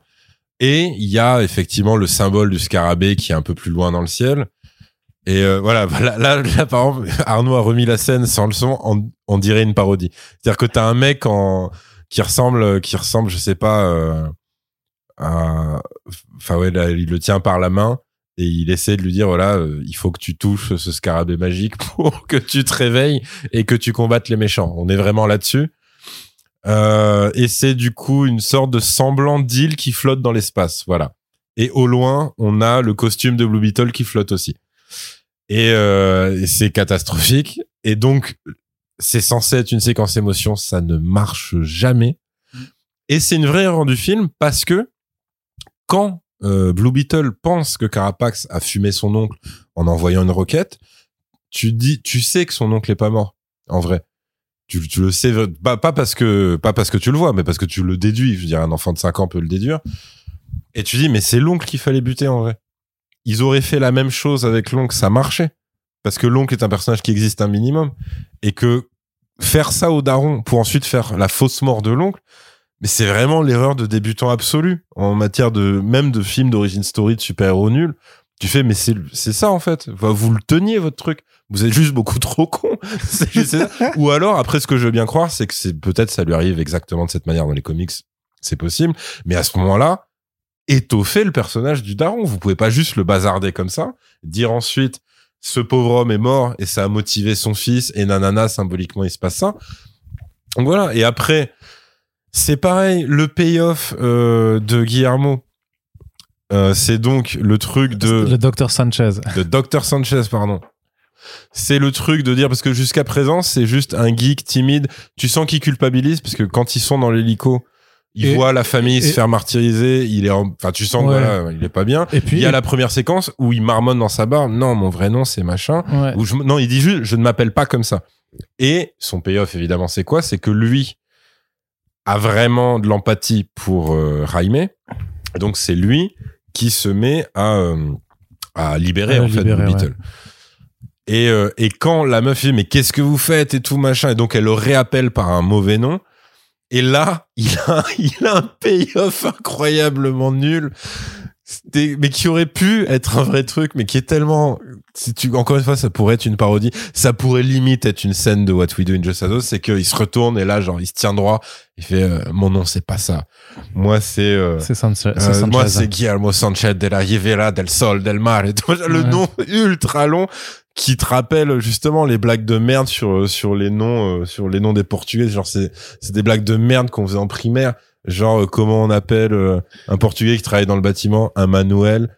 Euh, et s'il est Ah. debout toute la journée, un Manuel Sanchez. Et en fait, c'était une blague qui se prolongeait jusqu'à ce que ça fasse Manuel Sanchez de la Rivera de la Costa del Sol, tu vois. Donc, euh, c'était vraiment, clairement, c'était, c'était une période un peu compliquée pour les enfants de portugais, tu vois. Je connaissais pas. Mais ouais, non, c'était une blague de merde, hein, très clairement. Ouais. Mais là, le mec, en fait, fait ça. C'est ça son payoff. Et t'es- et tu, tu comprends ce qu'ils ont voulu faire. Tu comprends que pour eux, c'est, c'était pas censé être parodique. Mais le fait d'avoir pris un acteur comique, de lui avoir mis un nom à rallonge, et de, et tu dis, ben oui, mais du coup, vous, êtes- vous niquez tout, là, parce que c'est son moment, normalement, à ce En plus, c'est personnage. vraiment- Il est en train de dire ça va. Ouais. Il va clairement se faire tuer dans la minute qui suit, hein, par, par Carapax. Tu le sais de toute façon au tout début du film, à partir du moment où c'est vraiment. Où il a son regard, euh, je, je culpabilise, tu sais que, voilà. Ouais non, j'allais dire qu'il a aussi le cliché du euh, du mec euh, voilà, du mec Ah oui, c'est gros, qui ouais, qui bouffe putain. qui bouffe son burger en lui parlant, tu vois, en disant Hum, enfin toi et moi on est ça, genre personne fait ça mais Ouais, c'est vrai que ça. Mais en fait, je pense que eux, dans leur tête, il y avait pas seulement le côté on se fout de la gueule d'un gros, il y avait potentiellement le côté ce mec est très seul. Et genre, en fait, sa patronne le méprise et lui parle mal. Il a pas de collègue en vrai parce qu'il est sur un projet top secret. Et donc, son seul moment. t'intellectualises trop le truc. Non, ils ont juste fait Ouais, eh, ou peut-être ils se sont dit c'est un gros, on va lui faire. En vrai, franchement, c'est la même chose. C'est le scénariste. C'est Il- vrai. le scénariste, il est là, il pianotait, il faisait bon, maintenant là, il y a bon, ok, il y a la scène du gros qui mange son burger. Qu'est-ce qu'il va dire? Ah oui, enfin, toi et moi, on est ensemble. Ouais. Et là, hop, champagne de nous, il fait ah yes, ça part en phrase. Allez, j'ai plié le game, les gars. J'ai rendu les gros super drôles. Il y a quoi maintenant Donc ouais, bon, on va dire. Donc voilà, il y a ça. Euh, euh, maintenant, dans les trucs positifs. Ah, quand même, oui. Ouais, parce que j'en ai. Bah déjà, même je t'ai dit. En fait, c'était de courte C'est-à-dire que là, il sort, il, a- C'était- il- non mais il- c'était il de- sort son téléphone avec Ouais, ses bah j'étais obligé de les noter parce que Ouais. je te gâche pas que c'était quand même noyé dans. Il dure combien de temps le film? Euh, 1h40, je- non, 1h50 même. hein. On est, je crois qu'on est Ah encore. non, non, de... On est encore sur une longue durée. hein, deux heures, deux On est heures, sur du euh, deux sans heures. générique. Ouais. On est sur du deux heures avant le générique et. Euh... Putain, mais c'est tellement vide en Et plus. c'est ça, c'est qu'en fait, c'est noyé dans un océan de trucs qui sont inintéressants et qui sont génériques au possible. Et en vrai, euh, il y a donc, donc je t'ai dit, même si c'est de courte durée, c'était pas si con que ça de, de se dire, OK, on est fan de Terminator 2 et en fait, c'est quand même cool d'avoir un Terminator gentil. Donc Carapax qui devient gentil, c'est pas inintéressant dans l'idée, c'est juste que c'est très mal fait. Et encore une fois, le jeu de regard de l'acteur, parce que c'est tout ce qu'il a, hein, ce, ce pauvre, ce pauvre homme, ce qu'on lui fait jouer. Je, je, je lui laisse le bénéfice du doute à l'acteur qui joue Carapax. Là, c'est juste, c'est dégueulasse, quoi. C'est, euh, il a, il fait un regard neutre ou un regard méchant, et c'est tout. Hmm. Et les répliques clichés dont on a déjà parlé. Mais donc voilà, lui faire avoir ce regard humain et tout, au moment plus du flashback, le flashback étant déclenché par Kaiji pour convaincre Raime, le- la fameuse séquence Big Hero 6, nous ne sommes pas des assassins. Et attends, je pense que tu peux comprendre l'histoire de ce mec et avoir l'empathie pour lui si je te connecte avec euh, ses souvenirs, parce que c'est ça en fait qui se passe dans le truc. Tu dis ok pourquoi pas machin, et, et que l'autre est tellement choqué en tant que mec qui n'a connu que de la violence pendant toute sa vie de se faire épargner par son adversaire que ok tu dis d'accord ça va. Après c'est complètement pourri par tout ce qui suit. Ok. Mais du coup, voilà, dans, dans les espèces de mini, euh, mini, mini, mini perles euh, qu'on a et qui sont gâchées par ce qu'il y a autour, il y a euh, euh, pa, pa. Il cherche. du Ouais, coup. je cherche vraiment. Oui, voilà. Il y a, on va dire, alors c'est super inassumé, mais en fait, la grand-mère, son petit twist, c'est qu'en Ah fait, oui. la grand-mère est une guerrière. C'est-à-dire que c'est une meuf. C'est une révolutionnaire. Si elle est respectée à ce point-là, c'est pas juste parce que c'est la doyenne de la famille, c'est parce qu'en vrai, c'est une ex-révolutionnaire. Alors, aucun détail politique ne sera donné parce que je pense que clairement personne ne voulait entendre parler de ça dans un film comme ça. Bah, il me semble que c'est une révolutionnaire du Mexique. Ah non, non, mais je veux dire, ils ne, ils ne t'en disent pas plus. Il y a Ah littéralement oui. la réplique de, parce que Raimé qui fait, mais attends, mamie, comment tu sais faire ça? Et, euh, elle lui dit, euh, tu sais, le, le fameux truc euh, du personnage euh, super moche dans, dans les derniers Star Wars, qui fait, ouais, mais comment t'as eu le sabre laser de Luke Skywalker? Euh, ce sera, euh, c'est une question intéressante qui sera répondue plus tard. Et ce sera jamais répondu, en fait. Donc, qui sera résolu plus tard. En La- fait, la- personne ne va revenir là-dessus. La- Là, en fait, la mamie dit la même chose. Genre, on n'a pas le temps. Genre, je t'expliquerai, mais là, on n'a pas le temps. Ce qui est très commode parce que je pense quand même que expliquer que un de tes persos principaux est en fait une meuf d'extrême gauche qui a combattu une dictature et qui clairement l'a combattu en tuant des gens, c'était peut-être pas le truc euh, qui était compat qui était Warner compatible, mais euh, mais donc t'as ça, voilà. Donc elle, elle a son petit euh, son petit euh, son petit reveal comme ça, qui est par contre ultra cliché. C'est-à-dire que il a mélangé l'influence Terminator 2 parce que elle, l'arme qu'elle prend, c'est une, je crois, on dit Gatling, la mitrailleuse qui Ouais. tourne là. Ouais. Donc elle, elle a une Gatling. Ne cherchez pas à comprendre ni savoir comment elle a la force de soulever la Gatling de Terminator 2, mais elle le fait. Et elle désingue du mercenaire à foison. Elle les explose. C'est voilà, c'est ça. Et quand elle le fait, elle se défait les cheveux. Et là, t'as les deux nattes à l'indienne qui tombent de chaque côté. Et tu fais peut-être que c'était ça la, la vraie volonté euh, qui a attiré euh, la team derrière ce film, c'est de se dire bon, venez au moins se plaisir à ce niveau-là. Genre, on met en scène euh, une, mamie euh, révolutionnaire, euh, révolutionnaire d'Amérique latine qui désingue parce qu'elle a déjà désingué du droitard dans sa folle jeunesse. Quoi. En gros, c'est ça. La séquence que je viens de vous décrire dure 20 secondes. Quand, quand je dis que ça ne sauve pas le film, et Raimé réinsiste après, et là, c'est la daronne qui lui redit oui, euh, ta, ta grand-mère a eu, a, eu un rôle dans la révolution et tout machin. Ça s'arrête là, c'est tout. Donc il y a ça. Et après, il y a un vrai petit truc. Il y a un vrai petit truc qui se passe. C'est que juste avant que Blue Beetle, du coup, parte pour son combat final, donc en gros, euh, à l'assaut du bâtiment de, de la compagnie, ce qui veut dire qu'il doit euh, bah, défoncer tout le monde et euh, il doit sauver, euh, je sais plus s'il cherche sa sœur ou la meuf, ou les deux peut-être. Mais en gros, c'est ça, parce que vous fallait pas non plus changer le cliché, c'est des meufs. hein. C'est des meufs qui sont en détresse à la fin. Et euh, sa mère le rappelle, et là, tu, tu te dis, ils vont faire euh, le payoff du gag du début quand euh, sa mère le rappelle pour que sa grand-mère ou, ou sa mère elle-même, je sais plus, le, lui donne la bénédiction. Ouais. Sauf que pas du tout. Euh, il revient et sa mère lui fait une micro tirade euh, où elle lui dit, alors c'est pas du tout un truc euh, gentil. Elle dit, écoute Raimé. Et là, du coup, elle lui, elle dit, je parle aussi à toi qui est avec Raimé en ce moment, donc Kaiji, donc le scarabée extraterrestre. Euh, dit ouais, les gens comme nous. Donc là, là, clairement, c'est tu dis ok, ça va être ça, ça va être leur moment, ça va être le moment euh, Killmonger du film. C'est, c'est elle fait les gens comme nous parce que ils osent même pas dire genre euh, les immigrés ou les latinos machin. C'est juste les gens comme nous. euh, dans ce pays et là elle lui dit cash genre on, se fait cracher dessus on se fait chier dessus genre on est de la merde euh, et les gens comme Cord donc euh, la Evil compagnie machin c'est c'est des gens comme eux qui nous mettent plus bactères et tout que soit quand on est arrivé dans ce pays que soit dans notre quartier au quotidien et tout et elle lui dit alors voilà ce que tu vas faire elle lui dit en espagnol en gros tu vas arriver et tu vas les exterminer tu vas leur défoncer la gueule et tout machin et euh, Donc là, elle lui dit ça en espagnol, ce qui permet au film, à mon avis, de rester euh, PG-13, parce que du coup, c'est des gros mots en espagnol. Hmm. Je pense qu'ils ont potentiellement joué là-dessus. Et là, C'est là le moment où toi tu te lèves et tu fais Yes Queen. ah bah clairement, bah là, là si tu vois, là, j'ai- là j'ai mis, j'ai mis mon chapeau Speedy Gonzalez, j'ai tiré des coups de feu en l'air, enfin ouais, j'étais au max quoi. Mais et puis, hasta la révolution, siempre évidemment, tu vois, j'ai Ouais. remis mon t-shirt du Che, enfin c'est voilà. mais non, mais en, mais en gros, tu dis ok.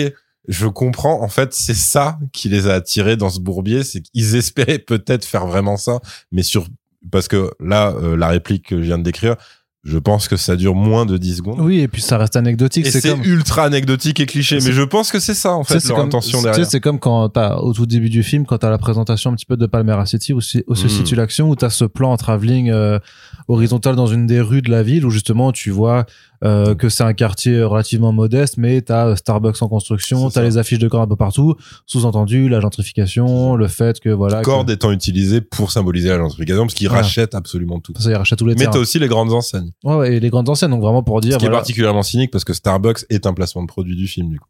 Exactement, mais mais qui est mais qui est minuscule pour, pour le coup, tu vois. bien sûr. Mais, mais, mais donc voilà, de dire vraiment, voilà, les minorités euh, qui vivent dans les quartiers pauvres, qui sont euh, grand remplacés euh, par, euh, par les bourgeois, tout ça. Mais bien entendu, là, le fait même d'en Ah parler ben, on n'est pendant... pas dans. Ils ont cloné Tyrone euh, pour pour parler d'un autre film qui parle de gentrification. On n'est clairement Oui. pas là-dessus. C'est juste, tu sens. C'est pour ça que je lui laisse le bénéfice du doute parce que je pense que c'est c'est pas par hasard. Je pense que le mec avait ça dans un coin de sa tête, mais qui se retrouve à devoir dealer avec euh, bah, justement la Warner qui lui a juste commandé un film dont il se fout et qu'il est hors de question euh, que en vrai, même si l'intention c'était Black Panther latino, il lui laisse même pas euh, faire ça et pourtant Black Panther c'est déjà raté à plein de niveaux en termes de discours et de propos, mais même ce ratage-là, il peut même pas l'avoir, lui. Lui, on lui laisse des micro-coins de. C'est-à-dire qu'on on le laisse pas, oui, on lui laisse pas trop la place de, de s'exprimer. C'est ça. Mais, euh, Et c'est con parce encore que- une fois, pareil, euh, le personnage de Sarandon, normalement, c'était une autoroute pour faire ça. Ouais, parce que, Parce que même la première interaction qu'elle a avec euh, euh, Blue Beetle et sa sœur, c'est quand même bien vénère. C'est une meuf qui est leur patronne, qui leur parle comme à des merdes et qui les vient. Mais c'est tellement expédié. C'est tellement de spi qu'il n'y a pas, en fait, ce truc-là. Mais là, pour le coup, et surtout qu'en c'est un, plus, c'est un peu, c'est un peu, ce qui est- ce qui est c'est Hélène Mirren dans Shazam 2. C'est-à-dire que, heureusement que c'est Suzanne Sarandon. C'est-à-dire, en un regard, tu sens quand même tout le mépris qu'elle a pour ces personnes. C'est- Tu sens quand Ouais. même qu'il y a un truc de, euh, rappelez-vous qui vous êtes et rappelez-vous qui je suis. c'est ça, mais le truc, c'est que c'est presque juste un propos, en fait, juste parce qu'elle est riche et qu'ils sont pauvres et que t'as même pas cette bah dimension plus so- en fait. sociale ou raciste, alors qu'effectivement, avec deux, trois lignes de dialogue, si justement le scénariste était un peu plus fait chier, C'est ça, ouais. Euh, Ou si on- t'aurais pu avoir un c'est une truc question super. de l'attitude. Peut-être on leur a pas laissé, tu vois. Ouais, mais, mais après, tu, Ça, je veux bien le croire. je veux dire, euh, je veux dire, euh, c'est une méchante. À part, tu peux justement lui dire, bah, puisque c'est une méchante, autant qu'elle soit méchante vraiment jusqu'au bout Bah, et, que, bien sûr. et que profondément, humainement, elle soit détestable, pas juste un petit peu relou. Ouais, c'est Et, euh, et c'est effectivement, c'est, c'est, il y, a- y a pas en fait cet instant parce que même c'est vrai que je, je- toi et moi on n'est pas d'accord sur, surtout sur sur Black Panther, euh, Ouais, peut-être euh, parce que je suis blanc, mais euh, t'as pas ce Bah oui, bien sûr. aussi. Mais je t'avais dit, c'est parce que toi, par exemple, t'es fan de Christian Tobia, hein, alors que moi, Ah, il est fou. Et euh, non, mais ce que je veux dire, c'est que t'as, même pas euh, le, le placement d'une courte séquence façon euh, justement le King, ouais, le le Killmonger dans le musée. commence à dire des trucs qui sont Voilà, concrets et réels, tu, vois, et ça, Il y a même pas ça, non tu pouvais l'avoir effectivement. Et- mais euh, mais du coup, bah, en fait, donc du coup, tu as ça, peut-être pendant 8 secondes et demie, cette tirade de la daronne. Et là, je me suis dit, ok, c'était peut-être ça leur vraie intention de départ, mais putain, c'est noyé sous des couches, même pas de merde, mais de trucs qui sont, euh, bah, qui sont euh, films de super-héros de 143, quoi. Enfin, c'est Mm. euh, c'est uniquement ça. Euh, et mais par contre, ça m'a rappelé un truc parce que justement, il y a ce truc qui est le seul moment intelligent dans l'écriture. Quand je disais il y avait un côté Venom, mais même tu vois, même dans le ratage de Venom, pareil que le ratage de Black Panther pour moi, on leur laisse pas avoir le ratage de Venom parce qu'il a même pas suffisamment de scènes comiques d'acclimatation à son hôte. Il lui laisse même pas avoir ça. Il a quelques petits trucs. Il y, a- il y a ce vieux truc aussi, tu sais, genre. à la euh, fin, à- en gros, coup, ça euh, lui dit euh, un afflux de sang dans le bas du corps est en train de se produire, Raimé et tout. Genre, Parce ouais. qu'en gros, il est sur le point de galoche la meuf. Et tu fais bon, c'est pareil, mais étant un vieillard, même ça, en fait, je l'ai vu dans euh, un James Bond de Pierce Brosnan. Non, mais même dans les. celui, c'est, bon, j'aurais plus le titre, mais c'est celui où le méchant, euh, c'est euh, ah, putain, euh, Mais- l'anglais de Transpotting. L'idée, c'est qu'en fait, il y a euh, Q qui était joué par un Monty Python, qui voit les corps depuis un satellite avec euh, juste la chaleur, en fait. Et donc, le film se termine sur James Bond qui va évidemment ken la meuf du film et Q qui va, oui, donc apparemment, la chaleur monte sur les corps. Et en fait, c'est-à-dire, c'est terrible, mais même un gag aussi inoffensif que ça, je l'ai déjà vu. Mais ça, ils l'ont. Et en plus, tu parles de, Pris- de Pierce Brosnan, mais il l'avait déjà fait avant, dans les, dans les James Bond bien avant, je suis sûr. Bah, je sais pas, parce que ça, ça implique de la méga haute technologie quand même, que, que tu Non, repères les corps en infrarouge chaleur et tout. Ouais, je suis, moi, je suis Non, mais c'est surtout qu'on l'a. mais je l'avais aussi Moi, je l'ai vu la première fois dans ce James Bond quand j'étais petit peu, mais c'est surtout qu'après, tu l'as revu dix mille fois, ce truc. Le- une intelligence artificielle ou une machine qui te met un peu dans l'embarras quand t'as un super-héros ou une super-héroïne, ou juste un héros ou une héroïne qui est en mode, euh, qui commence à être amoureux et tout machin. C'est c'est bon, tu vois, ça a été fait dix mille fois. Il y a aucun effort de fourni dans, dans la vanne et tout machin. C'est rigolo, les érections. Ouais, voilà, c'est, euh, tu en es là. Après, en plus, ce qui est assez marrant, c'est que, étrangement, euh, il me semble qu'il y a un flou artistique bizarre sur qui entend cette voix de Kaiji. Parce que la meuf, en fait, euh, rigole. Donc, Ah, mais parce qu'elle tu a sens, senti. tu hein. sens qu'il y a des moments où sa famille entend, il y a des moments où ça ne l'entend pas. Il y a des moments où, où les gens qui sont à proximité entendent, il y a des moments où pas du tout, c'est dans sa tête. Enfin, c'est, je pense qu'ils ont juste non, pas mais la, réfléchi à la comment ça meuf, elle rigole parce qu'elle se dit juste, ah, t'as un nouveau canon ou t'es content de me voir, tu vois. c'est- Mais je, mais je crois qu'en plus, elle a potentiellement une réplique de merde comme ça. Genre, est-ce qu'il a un stylo dans la poche ou je ne sais quelle merde. Enfin, je sais plus, honnêtement, j'ai pas envie de revoir cette scène. Eh ben, je vais te la montrer. non, je rigole. Mais, euh, mais donc, euh, donc, il y a ça.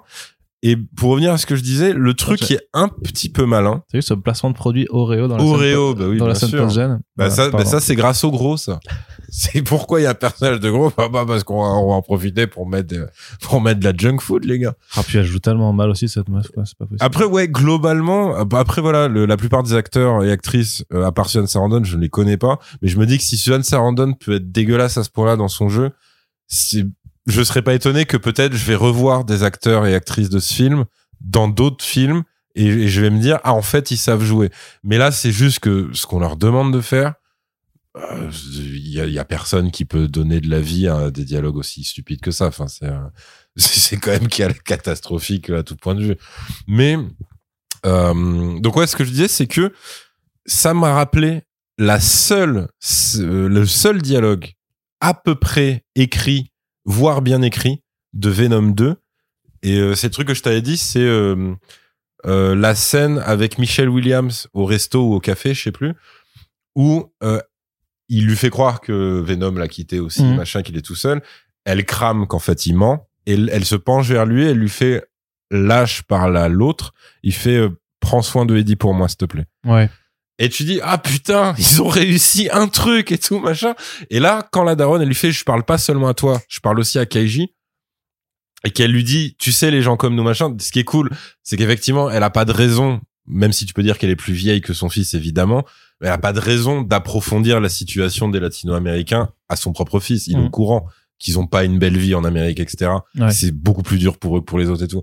Mais tu dis du coup ok c'est assez malin de dire elle est en train de parler aussi à l'extraterrestre et en train de lui dire en fait l'autre que t'as c'est pas juste un humain euh, lambda c'est un gars qui en a chié et les gens comme lui ils en chient tout le temps et donc tu vas aussi les venger pour ça et tu dis ok ça c'est malin et t'as aussi un ça engendre un truc c'est que quand Jaime arrive en full confiance et qu'il désingue les mercenaires Oui. la voix enfin euh, Kaiji du coup lui parle en espagnol et quand il dit ouais donc tu sais tu sais quoi faire et elle lui dit euh, yes et elle lui redit la phrase de la mère en espagnol alors je sais plus si c'est euh, mais en gros ça veut dire défonce-leur la gueule enfin les défoncer en espagnol et euh, parce que je sais que c'est pas euh, euh, matalo à Non, c'est pas matar, ouais. c'est pas matar c'est un truc un peu plus ouais. un, peu plus vicelard que ça tu vois un peu plus grossier aussi et là tu dis putain genre euh, ça dure deux secondes mais ça marche et tout et après bon c'est terminé parce qu'après ton esprit il a le temps du coup de se faire chier devant ces scènes de merde et de se dire il est quand même en train d'assassiner plein de gens pourquoi euh, du coup euh, maintenant c'est cool alors que ça reste un mec de quoi 17 18 ans Ouais. qui n'a bah, jamais tué personne qui ne voulait pas tuer ou peut-être la petite vingtaine non, bah, la- oui il, a- il est en fac il est pas il est il, pas au lycée il a Ouais. gradué, enfin, Ouais, il, a, il été diplômé, tout la ça. petite donc, euh, vingtaine voilà c'est c'est pas un mercenaire il a jamais fait la guerre dans sa vie mais là bon c'est cool c'est marrant donc voilà il y a ces deux micro trucs et après c'est dans les références qui sont utilisées par le film donc comme je t'ai dit il y a du Terminator il y a du Robocop et là en fait c'est des rêves qui en fait n'appartiennent alors euh, quand je dis n'appartiennent euh, pas à Warner je parle du côté Warner DC c'est-à-dire que si t'es un yes man jusqu'au bout tous tes rêves deviennent des trucs nuls euh, de forceurs qui doivent faire du comics qui a Warner DC qui a déjà été adapté. Et tu fais que ça. Donc en gros, ça aurait donné les scènes de dialogue de merde où ils parlent de Superman et Batman. Et eux, en fait, tu sens que ça, ils s'en foutent un peu. Ils le font pour remplir leur cahier des charges. Une fois que c'est évacué, que le mec a dit putain, mais mes pouvoirs, ils sont pas ouf par rapport à un tel, à un tel, plus personne n'en reparle. Et là, il te cale des refs qui sont un peu plus intelligents. Enfin, non, qui sont un peu plus personnels surtout. C'est-à-dire que déjà, dans le l'espèce de QG euh, de vidéosurveillance des, des agents de sécu du bâtiment de la fin, ils sont trois. Il y en a un qui est debout.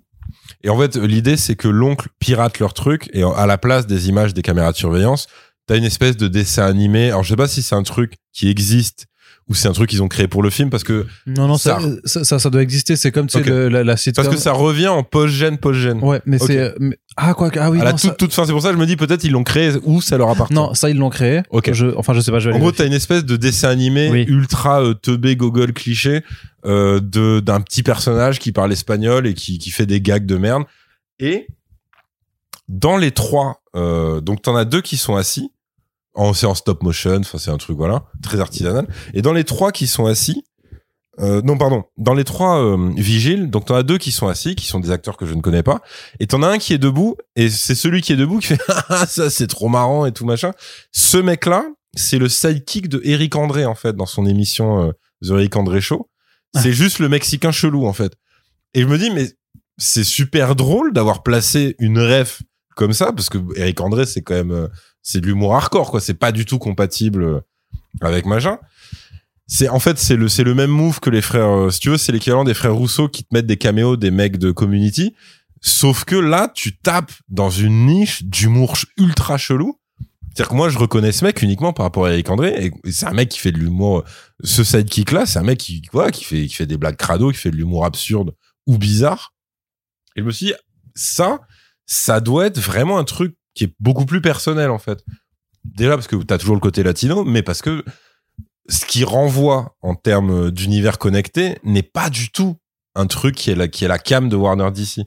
Donc il y a lui, euh, il y a le côté euh, quand même assez euh, fanat de jeux vidéo parce que il y a ce moment, bah encore une fois, hein, c'est euh, tu peux créer toutes les armes que tu veux selon ton imagination. mais ce plan de l'enfer quoi Il fait, il fait le Power Glove qui est commun Ouais. à plein de jeux vidéo de combat. Pour moi, c'est Soul Calibur. Pour toi, ça peut être 10 000 autres trucs. J'imagine bah, qu'il y a ça dans Mortal Kombat. non bah non mais tu parles de Mortal Kombat mais justement le Get over here. Il Non. fait ça à un moment. Ouais, mais le, le- bah déjà en plus dans, dans le combat une fois qu'il fait ça en fait contre Carapax en fait il commence à faire wouhou des trucs comme ça genre ça devient Ouais. fun tu vois Ouais, c'est- ridicule et euh, Ah non, donc- le Get over here, pour le coup, il- justement, c'est ça que j'ai apprécié. C'est autant le Power Glove, la ref, le, le plan, il est abusé. Maintenant, je pense que. surtout tu sais les- qu'il trace le truc dans le sol il fait les moulinets tout ça ouais, voilà. mais Ça, c'est une cinématique. Il a refait une Ouais. cinématique. Maintenant, je pense qu'il est sincère, le réal, quand il fait ça, dans son amour des jeux vidéo, parce qu'en fait, ça n'a pas d'intérêt pour Warner de faire une, ref à une autre licence qui n'a rien à voir, en fait, avec, euh, avec ça. Et il, quand il fait le truc de Scorpion, ça, c'est un truc, mais de, de geek, c'est comme le cri de Willem. Enfin, c'est vraiment, ouais. ça ne sert à rien. C'est, c'est-à-dire qu'en gros, voilà ce qui se passe, c'est que, vu qu'il peut projeter des trucs, il y a un, y a un mercenaire qui, qui essaie de s'échapper. Et donc, tu, le point de vue, euh, c'est, la caméra est devant le mercenaire et tu entends Get over here, machin, qui est la, la réplique de Scorpion, il me semble. Euh, et il lui fait vraiment ce que fait Scorpion dans Mortal Kombat. C'est-à-dire qu'en fait, en plus, bon, évidemment, euh, Scorpion, Scarabée, voilà. Mais c'est-à-dire qu'il le rechoppe avec euh, l'équivalent d'une chaîne. Il le re-ramène vers lui. Alors, il le détruit pas comme Scorpion le ferait parce que ce serait trop hardcore. Mais bon, il l'explose bien. Et, je me suis dit, putain, c'est marrant qu'il place ce genre de choses. Pareil pour les trucs avec la Gatling de Terminator 2. Parce que tu dis, bah ça, en fait, c'est peut-être, avec euh, les répliques euh, en mode euh, Amérique latine revanche, c'est peut-être en fait les seuls espaces de liberté ou de personnel que le réal ou, ou la team du film s'est permis. Parce Ouais. que tu dis, ok, est-ce que ça a un intérêt pour l'univers partagé? Pas du tout. non mais, pour du- Warner, mais alors pas vraiment. Donc en fait, ça, je me dis, ok, ça doit être le, ça doit être le cinéaste là qui, Mais- qui est en train de ouais. parler. Mais du coup, encore une fois, je, je parle de trucs qui durent euh, moins d'une seconde. Et pour, et pour te répondre, en fait, euh, Ouais. le réalisateur a dit en interview qu'il s'inspirait de Injustice 2 un petit peu, donc pour ce côté jeu vidéo. Mais, mais attends, Ok. attends, du attends. coup, je comprends. non, ouais, ouais, non, mais attends, parce que du coup, là, je te l'ai caché. Maintenant, je te laisse lire la headline. Le réalisateur de Blue Beetle dit qu'il s'est tourné vers The Raid pour ces scènes euh, de combat. Ouais, ben là, malheureusement, ça va faire comme ce que j'avais dit pour Shang-Chi, c'est-à-dire que je respecte l'inspi. Non mais l'inspi. Non, mais je respecte l'inspi, tu vois. Oui, bah oui, non Parce mais que je- mais non mais je veux dire. Mais c'est la tristesse de, non, mais- de ce qu'on lui permet de faire, de Jamais- ce que lui se permet de faire. parce que je veux C'est- dire- c'est dégueulasse. Mais jamais il s'inspirait de The Raid.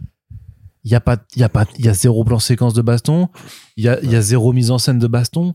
Il y a, Et puis les Corées sont dégueulasses. oui, il y a pas de co- il y a pas Parce de que voilà, donc pour ceux qui c'est- pas ou qui, qui verraient The Raid de loin, The Raid, la particularité, c'est qu'effectivement, c'est même, c'est un film en partie indonésien, mais plus par son casting. Mais en fait, c'est Ouais. Gareth et Edwards ou Evans, je confonds à chaque fois les deux. Ah putain merde. Ouais, je, je- c'est très relou. Evans, Gareth Evans. je crois. Putain, faut Et euh, donc lui c'est un Britannique initialement, Ouais. mais euh, il a vécu, euh, il me semble, euh, en Indonésie et euh, il est tombé complètement amoureux du pensak silat qui est un art martial euh, local. Et euh, il est tombé sur Iko Uwais qui est donc devenu son acteur fétiche, euh, qui, lui- qui a percé d'ailleurs depuis, puisqu'il sera dans Expandables 4, qui est un très mauvais film, mais euh, c'est comme ça. Ben, il il- était en caméo dans, dans Star dans Wars, Star Wars euh, euh, 9, Le réveil de la force. 9 ou 8. Le 7, moi je dirais le 7. Ah non, pas le 7, non. Non. Ah, je vais le vérifier, je suis sûr que je suis sûr de moi là pour le coup, Ah, c'était le c'est 8 ou le Parce que c'était un le 9. caméo de l'enfer. Il est avec un autre mec de The Red et il dure euh, 4 secondes. quoi. Ouais ouais, je sais, je sais mais c'est pour ça. Euh, franchement, je parie euh, ton appart vu que t'es propriétaire. Vas-y. Pardon. Vas-y. Et donc c'est c'est c'est Star Wars. Oh fuck you, putain, Eh ouais. c'est le 7. C'est le 7. tout On fait. reconnaît les vrais cinéphiles. Bah, du coup, bah, je t'enverrai le- les, euh, l'estimation de mon appart. c'est gentil. Mais bon, ça va faire beaucoup de BD de collection. Euh, Mais non, j'étais sûr parce que c'est lié à Solo et vu que Solo il se fait buter dans le, euh, dans le set. euh, ah, j'étais persuadé que c'était un peu plus tard qu'il était non, apparu. non, mais c'était vraiment. Non, en vrai, c'est parce que j'avais fait un article quand, quand j'étais en mode news sur le film. Euh, il y avait encore l'espoir fou que justement il y ait des cool, bastons ouais. de sabre laser Ouais. chorégraphiés en mode sabre sabre Ouais.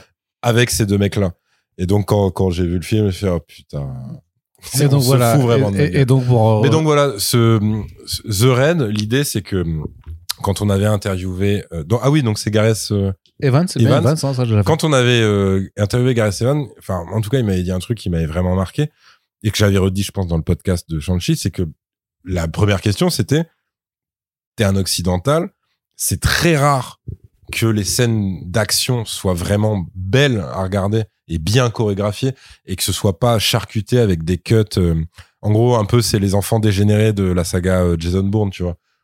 Quand t'as vraiment Paul Greengrass qui arrive et qui met de l'action en mode cut, en fait, ça marche dans certains contextes et dans d'autres, ça rend l'action illisible. Par exemple, au pif, euh, t'as Liam Neeson qui saute une clôture et t'as 17 cuts. Et donc, euh, donc on lui demande ça. Et il dit, bah, en fait, en vrai, euh, moi, j'ai pas de mérite. C'est juste que euh, je sais pas comment euh, le tout Hollywood bosse des scènes de combat chorégraphiées. Mais il dit, moi, en fait, je fais confiance en mon chorégraphe et en mes combattants et ma caméra est à leur service. C'est pas l'inverse. Et donc, on- c'est ça. Donc, pourquoi c'est ultra décevant et, euh, et presque incroyable que le réal de Blue Beetle euh, dise s'être inspiré des scènes de combat de The Red, c'est parce que dans Blue Beetle, non seulement c'est ultra cut, mais en plus, bah, c'est des scènes de combat super héroïques euh, lambda numéro En fait, tu sais, 127. tu sais, tu sais quoi, j'ai l'impression qu'il dit euh, ouais, ça a été en référence parce que t'as la scène dans les sous-sols qui reprend un peu le- l'univers, le- l'environnement ultra fermé. Ah ouais, peut- mais c'est putain, mais si c'est- ça, mais c'est nul. Ouais, mais le truc c'est que c'est juste nul. Ah ouais, non, vraiment, c'est pas, c'est pas un truc à dire parce que imagine un gars le prend premier degré et se met à comparer. Genre, c'est horrible. Ah bah c'est euh, vraiment dégueulasse. Non mais c'est pour ça, je veux dire, c'est quand j'avais vu passer le truc et tout, je m'étais dit, mais en fait, pourquoi tu veux absolument citer des, des références majeures du cinéma d'action, sachant que si on te prend au mot premier degré et qu'on commence voilà à faire une comparaison, mais en fait tu viens de donner Mais la- ouais, tu te mets une balle dans le pied, mais euh, puissance. bah tu tu ouais c'est ça, tu donnes la patte pour te faire roaster, mais euh, mais de ouf. Genre, Donc, euh, je veux dire même la scène d'action la plus nulle de The Raid, Ah ouais, elle non, est- mais elle explose. elle est mille fois mieux. Que la meilleure scène d'action de Blue Beetle, c'est c'est dire quoi. C'est c'est trop et, et ça amène même sur le sur le sujet que c'est trop bizarre. Alors je sais pas en termes de chorégraphie, si ça demande tellement d'investissement que ça, mais pourquoi réellement les studios euh, font pas appel à des équipes de cascade qui vont réellement s'inspirer de ce qui a été fait Je veux Ah dire, ouais. mais engagez des, des putains de doublures cascades et faites des vrais putains de combats comme ça. C'est euh, c'est tout ce que Enfin, je, je veux dire, c'est tout ce qu'on attend, c'est ce que, ce que moi j'attends, mais j'ai peut-être que le grand public s'en bat les couilles, mais euh, Bah là, le grand public s'en bat les couilles du film en entier. oui, c'est ça. De toute façon, il est pas allé le voir, donc euh, clairement. Mais effectivement, que- oui, ça aurait pu faire partie des plus-values où tu dis, ok, le film est sans intérêt, mais il y a de la bonne. vas-y, Voilà, c'est ça. ils ont a- au moins soigné ce truc-là. quoi, Ouais. Et le truc, c'est que c'est ça, c'est que t'arrives devant, euh, pour le coup, c'est même plus un film, c'est vraiment le produit. Parce qu'on disait euh, deux heures, euh, deux heures sans générique inclus. Mais si t'enlèves tout ce qui est générique, mais il y a plus de film en fait, parce que c'est littéralement que ça. Et euh, je note que tu ne m'écoutes pas sur Si, sur, si. sur ce fabuleux trait d'esprit quand même. Si, le petit jeu, franchement, tu ne m'applaudis pas, tu tu, tu, tu n'es pas en train de faire euh, tes guns avec le Ah sombrero. bah, j'ai vidé tous mes chargeurs C'est euh, pour pendant le visionnage du film. Ouais, ouais, je suis, je suis vraiment voilà. triste. Mais, mais tu vois ce que je veux dire, c'est que il y a euh, littéralement ce que même, même si t'as tenté euh, là vraiment euh, contre tempête de, de trouver des points positifs au truc, Ouais. Bah, le problème, c'est que c'est des détails du film, quoi. C'est ça, c'est en fait, c'est littéralement si t'es gentil que tu leur laisses le bénéfice du doute, tu te dis peut-être c'est ça qui les a attirés dans ce projet. Tu sais, c'est un peu comme sur euh, le, le les mecs qui ont fait, euh, tu sais, qui sont derrière. euh, non, le mec qui est derrière euh, Oscar Isaac, MCU, ratage, Moon Knight. Moon Knight, et que tu te dis en fait c'est par rapport à l'Égypte Ah et tout. oui. Et tu dis, ok, je comprends ce qu'il a attiré initialement. Mais après, le truc, c'est que ça ne se voit pas dans le résultat final. Là, c'est un peu ça. C'est, je me dis, ok, c'est les, les rares indices que j'ai. C'est que je me dis, ok, fan de jeux vidéo peut-être, euh, référence Robocop Terminator peut-être, et euh, micro-discours euh, disséminés sur la communauté euh, immigrée latina. Mais genre ouais, mais mais c'est, mais voilà, encore une fois, on, on- je suis en train, de- je suis en train de te, te tirer ça de peut-être au total euh, 40 secondes sur deux heures, quoi, tu vois. C'est-à-dire que même C'est une tristesse totale. C'est ça, c'est qu'en fait, même là, on est, euh, tu sais, on fait un podcast de 1h30 où, au final, enfin, comme, d'habitude, de toute façon, on n'est pas, c'est pas 1h30 de, de, de, de bâchage, euh, Ouais, de, non, de non, bâcher train de cela. Mais non, pour le coup, c'est voilà, c'est- pas Morbius, il y a pas de souci, tu vois. Ok. Ouais, mais c'est, mais, mais, mais c'est inutile. mais même de ce côté-là, c'est-à-dire que on, aurait très bien pu prendre le parti pris de dire, de dire vraiment juste, en fait, c'est nul de, de, Ouais, de, de- ah, au début d'aller dans un truc complètement gonzo, tu vois, où on sera hilar euh, pendant, pendant une heure. Mais parce qu'on se fait chier quand même à vouloir quand même essayer de se dire, Ouais. en, en fait, il y a quand même deux, trois trucs. Ben, après, il y a un autre truc, c'est que Mais, euh, C'est- il y a certains films, effectivement, c'est le cas de Venom, Venom 2, Morbius, et en fait, d'autres, bah, Ant-Man 3 aussi. En fait, leur nullité devient drôle. Là, c'est pas, là, là, t'es plus dans un truc où ça ne sert à rien, c'est chiant, et c'est très vide, surtout. Mm. C'est très, très vide. C'est-à-dire, c'est juste, t'as un schéma en pointillé, film de super-héros. Le film suit ce schéma, et il ne te donne rien et de plus. juste, ouais, et en fait, il a juste Et au loin derrière, t'aperçois peut-être un être humain qui fait coucou en disant moi initialement je voulais parler de ça, mais oui, mais tout. enfin, Voilà. c'est-à-dire que sur le, le, le train en Poitillé, ils l'ont surligné avec un surligneur où il y a marqué latino dessus, tu vois, ils font. ah oui non voilà. par contre oui c'est Parce que il y a aussi le côté c'est-à-dire que c'est aussi un film de studio donc évidemment La, la ouais. musique omniprésente, que des trucs Ouais. latino machin. Bah, pour moi c'est ça qui nique par exemple le reveal sur la grand-mère c'est quand elle se lâche les, les cheveux il y a un horrible accord de guitare genre comme ça et tu fais oh, mais et après, sur la scène de baston, ils mettent, euh, ils mettent du Cypress Hill. euh, ah bah oui c'est bah la- oui mais c'est oui. enfin que moi je trouve une chanson que je trouve absolument insupportable mais euh, mais aussi le fait que pour le coup eux ils sont pas fans de Friends mais effectivement d'une vraie telenovela euh, Oui, mexicaine Qui, qui, qui qui existe vraiment un truc de, de Maria del Barrio là où ils sont mais en fait c'est c'est ce que je te disais en- avant d'enregistrer le podcast c'est que vraiment sur cet aspect là j'ai vraiment l'impression que c'est le film que moi euh, donc euh, blanc euh, lambda au possible j'aurais pu écrire en me disant bon bah je dois faire un film de super-héros avec, euh, avec de la culture ah, avec latine des refs Amérique latine eh ben vas-y, je vais te mettre deux trois chansons latino. J'aurais fait Bad Bunny limite, tu vois. J'aurais mis effectivement recherché c'était quoi les les sitcoms euh, stylés Ouais. au Mexique et j'aurais mis dedans et que vraiment euh, euh, c'est vraiment l'imaginaire en fait euh, typique de, de, de ce que de ce qu'un américain lambda ou d'un blanc lambda européen machin peut avoir de, de c'est quoi en fait de, de vivre euh, dans une ville euh, très euh, avec une vraie communauté latine Ouais, c'est ça. Mais puis, puis c'est pareil. donc t'es pas dépaysé quoi Le, le, le côté. euh, t'es tu conforté vois, moi, moi, par exemple, autant j'ai vu les trucs, les micro-détails que je t'ai dit, mais par exemple, le truc du début, moi, je l'avais même pas vu. Le, le plan sur le quartier, j'avais même Ouais, pas euh, ouais. tilté sur ce truc-là, tu vois. Mais c'est pareil. Il, il- en fait, le, le- aussi, le gros problème, c'est que quand tu dépouilles un film de tout ce qui peut le rendre intéressant ou un peu plus, un peu plus profond avec des gros guillemets, il va souffrir de toutes les comparaisons de la Terre parce que du coup, toutes ces influences, elles souffrent des comparaisons avec les originaux, mais c'est catastrophique. C'est-à-dire, si vraiment tu te dis, euh, je sais même pas s'ils l'ont assumé euh, le truc euh, par rapport à Terminator 2, mais imagine ce serait assumé. C'est horrible parce que Terminator 2, c'est une des références du cinéma d'action, ben, mais euh, vraiment quoi, tu vois, Ah ouais jusqu'à aujourd'hui. C'est un bon film, ça? Mais enfin, tu vois, euh, sur le, le côté, le rapport au corps, Robocop, pareil. Enfin, c'est c'est du Véro. On, on parle de Verhoeven et Cameron, tu vois, donc c'est c'est Je méga. sais pas, complet. c'est- ils sont bons? Mais euh, et t'as ça. Et tu vois, quand tu me décris ce plan du début, moi je me dis, c'est pareil, c'est terrible, mais euh, dans Ready Player One, qui est, qui est un film que je, que j'ai même pas aimé, mais tu vois, le générique de début et le plan du début sur les bidonvilles futuristes qui sont à la verticale, bah ça, ça, ça encule totalement euh, le, le truc de Blue Beetle, tu vois.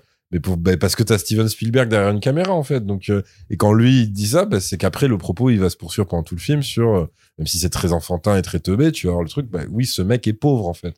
Et il faut assumer que ce mec est pauvre. Et donc, il vit dans quel environnement? Dans cet environnement.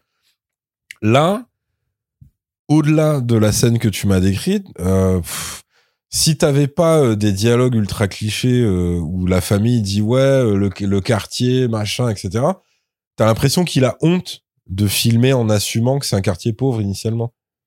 Tu vois concrètement l'intérieur de leur baraque, t'as très peu de plans larges sur le reste, ils ont aucune interaction avec leurs voisins sauf à la toute fin du film.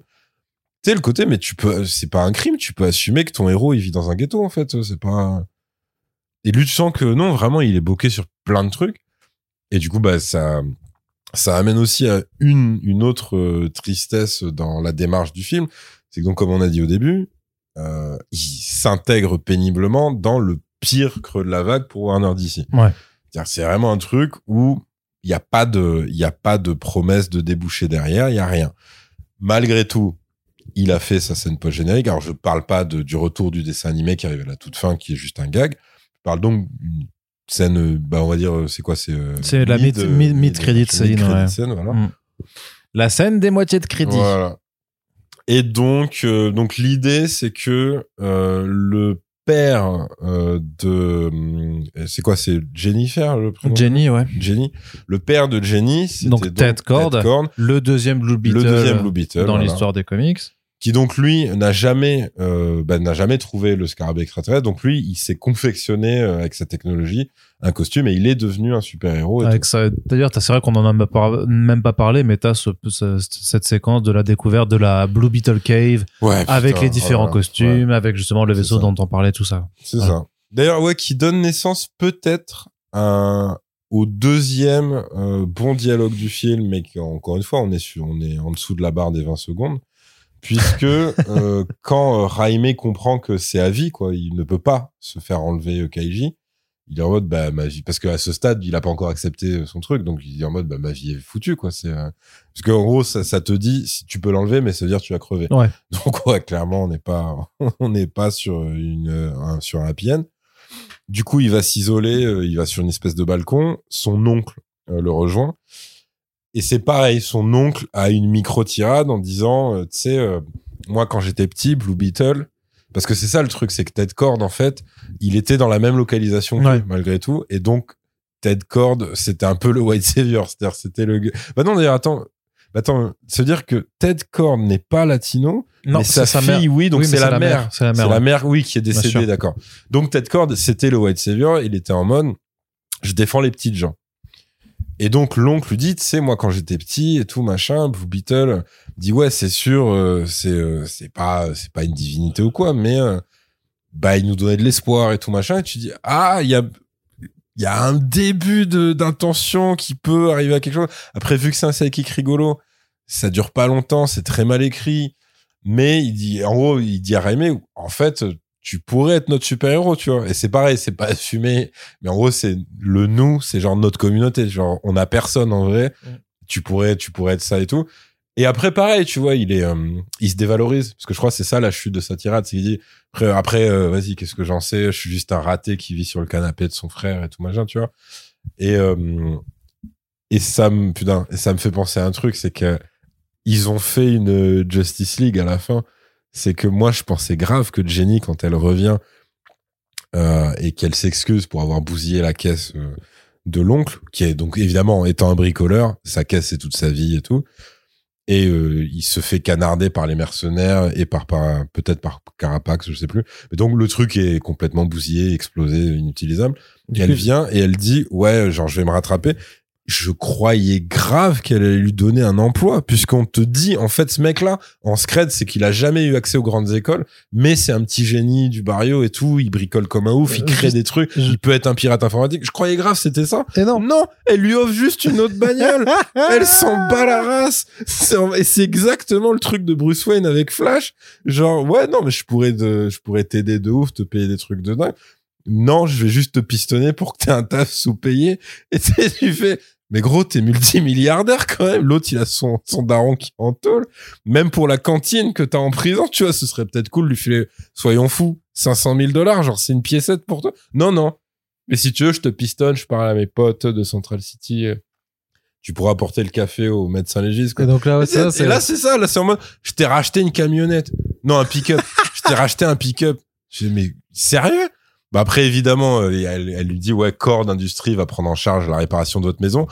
Mais ça, c'est un petit peu normal parce que c'est Corps d'industrie qui a détruit directement détruit leur maison.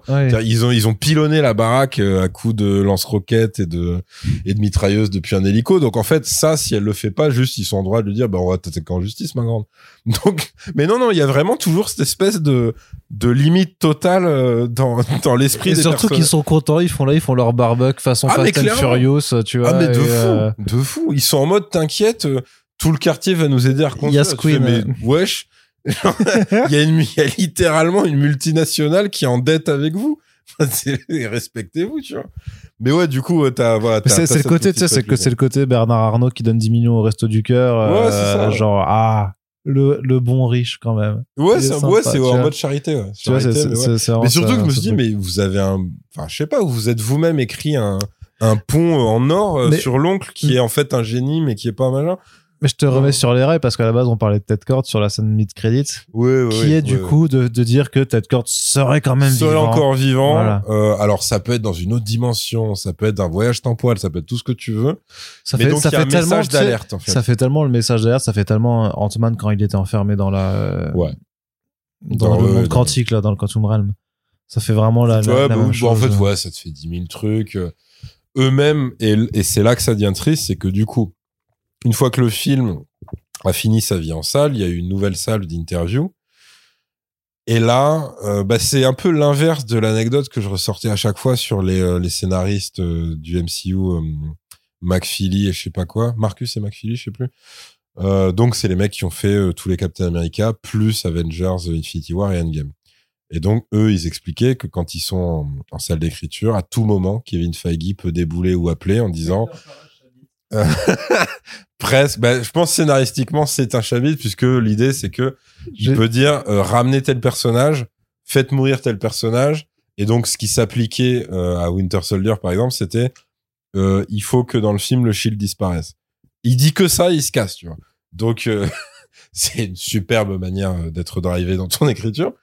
Et, et donc, tu disais, bon, enfin, moi, en tout cas, je me disais, putain, ça, c'est vrai que c'est déjà pas ouf, quoi, comme processus créatif, tout ce que tu veux. Mais là, tu as l'exact inverse de ça. C'est-à-dire que là, quand on demande au réal et au scénariste du film euh, la scène post-générique, est-ce que vous pouvez l'expliquer, la décrypter Ils disent, donc bon, ils disent voilà, tête corde, donc... Euh, alors pour eux, je pense que eux, ils, effacent Dan Garrett potentiellement, parce qu'ils l'appellent le premier Blue Beetle. Mais euh, donc en gros, bah après, l'ancien Blue Beetle. C'est un archéologue, tu le vois justement dans, le, dans, le, dans le début, c'était un archéologue, il est mort. Oui, c'est ça. Ah, bah, peut-être, je pense que. C'était il y a longtemps. Dans leur esprit, c'est peut-être que lui n'est jamais devenu Blue Beetle, mais il a peut-être contribué à trouver. Mais c'est lui, non, c'est lui qui, a, qui a découvert le, le, scarabée. Tout, ouais. Mais il a pas eu l'occasion de fusionner avec lui et tout. Et en gros, euh, ils te disent donc que l'ancien Blue Beetle est toujours vivant. Quelque part, ils disent on ne sait pas où, donc ça peut être encore une fois dimension parallèle, voyage temporel qui a foiré, etc. Et c'est potentiellement euh, même pas lui euh, la voix, c'est ça peut être euh, son acolyte de l'époque qui serait Booster Gold. Booster Gold. La, la voix dit quand même je suis tête Ouais, non, mais c'est te dire le niveau de confusion du truc quoi. C'est c'est vraiment ça. Ils disent ça peut être lié à Booster Gold et tout. En fait, tu n'as aucun indice sur Booster Gold. Non, t'as rien, mais non. Mais ils disent voilà, vu qu'il est effectivement dans les comics, il est pote avec Booster Gold. Booster Gold, c'est un super héros qui est très particulier parce qu'en fait, c'est juste un fan de super-héros qui vit dans le futur, donc il a accès à plein de technologies de fou, et il est tellement fan qu'en fait, il remonte le temps avec sa technologie de fou pour juste pour côtoyer en fait des super-héros. Donc Et c'est- pour, et pour devenir euh, un super et pour devenir lui euh, un super-héros, mais du coup les débuts sont compliqués parce que c'est un menteur. Lui il n'a jamais un- été Oui, c'est un super-héros. raté, quoi. Et donc c'est un raté, euh, il a pas d'expérience et tout machin. et- Donc voilà, c'est effectivement James Gunn est assez fan de ce personnage pour les raisons que vous pouvez déduire, c'est que c'est un marginal raté. Euh, c'est pas un vrai super-héros au sens euh, iconique du terme, etc. C'est un rigolo, ouais, ouais, tout ça. Et les mecs se retrouvent à dire, donc euh, réal et scénariste de Blue Beetle, que ils ont fait cette scène aussi parce qu'ils sont au courant que James Gunn est fan de Booster Gold, que Booster Gold est l'acolyte du de l'ancien Blue Beetle Ted Korn, et que peut-être ça pourrait lui parler euh, s'il y avait un jour euh, des éventuels projets de fait suite ou vra- d'univers partagé. Ça fait vraiment euh, Naughty Smith and Pie, tu vois. Non mais c'est ça, c'est-à-dire que c'est c'est une bouteille à la mer fait par des gens qui n'avaient aucune visibilité sur euh, leur propre avenir dans euh, dans un monde de production hollywoodien. Et tu te dis, pour ça je dis, c'est l'inverse des mecs euh, Marcus et McFeely. C'est-à-dire où eux ils sont beaucoup trop cadrés. Et là les autres, c'est des gens en détresse qui errent dans un labyrinthe sans comprendre où il faut aller et qui disent bon bah peut-être si on fait ça, le nouveau proprio va comme t'as dit nous remarquer et, euh, et faire ça, tu vois. Et ça rappelle aussi tristement le, le côté, parce que évidemment, il y aura jamais de suite, hein, ce film, faut, faut, être, très- faut être très clair là-dessus. Ce qui aurait pu le sauver, ce serait un énorme succès public qu'il n'a pas eu. Euh, il a été bazardé en moins de trois mois ensuite en VOD, donc euh, Mais en un mois, frérot. moins de, moi j'allais dire peut-être moins de deux mois, un mois ça me semble peut-être euh, peu Blue. Beetle? Ouais. Mais non, un mois. C'est sorti le 16 août chez nous, le 19 septembre, ça se retrouvait en VOD. Ok, donc euh, voilà, donc euh, en moins de putain ouais, en moins d'un mois, donc tu vois, c'est dire à quel point tu crois, tu crois au truc. Et euh, ça, malheureusement, autant c'est l'inverse des mecs du MCU, mais par contre c'est le parallèle parfait avec euh, le réal euh, d'un film incroyable qui s'appelait Les Nouveaux Mutants, qui donc lui cumulait les deux tares. C'est-à-dire que lui, il avait la tare Blue Beetle. En fait, j'arrive, le rachat avec Disney est effectif, donc plus rien ne peut arriver. Mais je dois quand même euh, pas faire le mec euh, déprimant en interview, donc on va, on me demande est-ce qu'il y aurait un une suite possible, un univers partagé, et dire pourquoi pas. Nous, en tout cas, on aimerait bien. Sauf que tu vois le film, tu dis bon, déjà, c'est une merde, mais en plus, businessment parlant, euh, c'est sûr que non. Enfin, il y a aucun moment, il y a aucun monde où c'est possible après le rachat. Et, euh, et c'est triste, mais ça m'a rappelé ces deux, ces deux interviews là, quoi. Le truc du réal et du scénariste qui commence à te dire, on s'est demandé ce qu'on mettait en scène post-gène, on a mis ça parce que James, on est au courant de James Gunn, il aime bien, et tu fais, enfin, la tristesse de la démarche, la détresse totale des parce que là, là, là, moi, j'ai vraiment de la peine pour eux quand je lis ça, parce que je me dis, mais c'est quand même compliqué de défendre un projet de film comme ça, quoi, en te disant, euh, voilà, il va rien nous arriver derrière, euh, le film, le film ne sert à rien, tout le monde s'en fout. Dans le Et, et c'est là, et c'est là en termes aussi que tu as un peu le péché originel de ce truc, c'est et enfin et même de notre Ouais. conception de, de ces films, c'est de se dire que le public a perdu en fait euh, l'idée même de concevoir un film de super-héros pour ce qu'il est en tant que tel. Et, euh, et plein de gens qui et moi j'en ai vu des réactions. Alors est-ce qu'elles sont représentatives de l'ensemble de la population ou pas? J'aurais envie de dire que plus ou moins oui parce que je pense qu'il y a juste une personne une partie de la population qui euh, de façon très naïve en fait n'en avait juste réellement rien à foutre. Mais une, cette partie du public qui dit je ne vais pas le voir parce que je sais que quote ça ne sert à rien c'est vraiment te dire qu'en fait si un film si une œuvre en tant que telle n'est pas en fait un épisode de ta vaste série télé euh, voilà ça ne sert à rien d'aller le voir. Et, et je pense que c'est un peu le hum, le, le péché euh, le péché qu'a introduit le, le MCU alors que la, la formule a fonctionné pendant 10 ans. Et Ouais, c'est une formule sûr, qui se vaut qui a ses qualités qui, qui a marché Ouais. et qui a fait quand même je trouve une aventure de, de Iron Man à Endgame qui était quand même super cool à vivre tu vois vraiment. Là-dessus euh, même si tout n'était pas parfait. Mais le fait que ça a tellement inculqué l'idée que en fait un film de super-héros ne peut pas être conçu s'il s'inscrit s'il s'inscrit pardon dans un univers partagé autrement que par le prisme de cet univers et de ce qu'il y a après Bah, je c'est trouve que c'est euh, en fait ça devient ça devient invivable. C'est en fait en réalité ça ça a inscrit ce truc là dans la tête des gens pour les films de merde parce que personne ne se plaint de ça pour euh, des bons films. Des bons films one shot ça existe toujours. Ouais, mais ce que je veux dire, c'est que euh, après, est-ce que c'est les, les trailers qui avaient donné euh, déjà euh, donné des indices sur le fait que ce serait pas ouf? Très très potentiellement. Oui. bien sûr. Non, mais c'est Mais que lui, fait- il s'inscrit dans. C'est bah, c'est ce qu'on, ça rejoint ce qu'on disait au tout début. C'est-à-dire, il s'inscrit dans un truc où, oui, ce film aurait pu marcher, sans doute, dans un univers partagé il y a 10 ans.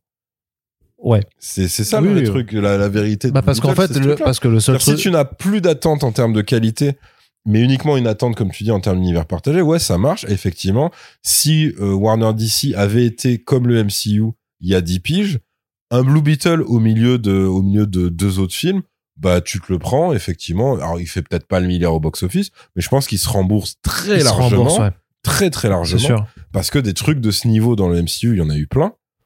Et ceux qui sont sortis dans la bonne période, bah, ça n'a choqué personne. C'est ça. Non, mais c'est ça, parce qu'au Voilà. final, c'est ce que, c'est ce que j'avais mis de toute façon sur ma critique euh, sur Comics Blog, c'est que Blue Beetle n'a vraiment pour originalité que ce côté latino, Ouais, bah, c'est-à-dire du héros, du héros et du casting, parce que pour le coup, ils ont fait la même chose que Black Panther, c'est-à-dire en allant rechercher des acteurs d'origine latine euh, ou euh, ou même pas d'origine, mais vraiment qui viennent de pays d'Amérique latine, Ouais, tout ça. Mais le problème, c'est que en dehors de ça, en fait, dans le propos, dans enfin dans, dans tout le reste, en fait, tout a déjà été fait. Et du coup, bah, ils arrivent avec 10 ans de retard. Bah oui, c'est ça. 10 ans de retard. Et puis, comme dit, tu n'as pas l'hameçon pour appâter ton Mm. public en mode univers partagé. En plus, t'arrives à la fin d'un des pires univers partagés pos- possibles, quoi. C'est-à-dire, le, vraiment, c'est un fiasco, tu vois, le truc Warner DC. Et, euh, et je dis bien Warner DC et même pas Snyderverse parce que c'est très vite devenu autre chose. C'est tout, non mais l'ensemble. juste, c'est c'est juste un patchwork où t'as as des visions qui, qui sont limite opposées des fois, qui ne peuvent pas être collées Et ensemble, pour et finir, qui sont forcées ensemble. ouais, et pour finir sur un ensemble de films absolument euh, Et sans aucune C'est ça. personnalité. C'est-à-dire que là, quoi. tu commences à enchaîner des bids, mais qui sont des bids mérités. Genre, c'est pas, c'est pas le bid de The Suicide Squad de James Gunn. Ouais. C'est, c'est les bids, euh, Shazam 2, Flash, Blue Beetle et euh, prochainement Aquaman 2. En vrai, euh, Ça, on sait je, pas. je leur souhaite Franchement, pas. tu ça, je sais pas. Imagine qu'ils ont vraiment euh, retourné des trucs dans le bon sens et tout. Mais, enfin, quand même, la fin, elle est calamiteuse, quoi, tu vois. Ouais.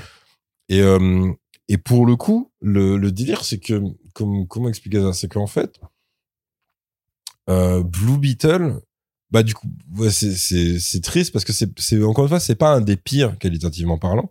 Il y a eu des, il y a eu des trucs beaucoup plus honteux que ça, tu vois, qui sont sortis en salle et tout. Mais comme quoi À quoi tu penses quand tu dis ça?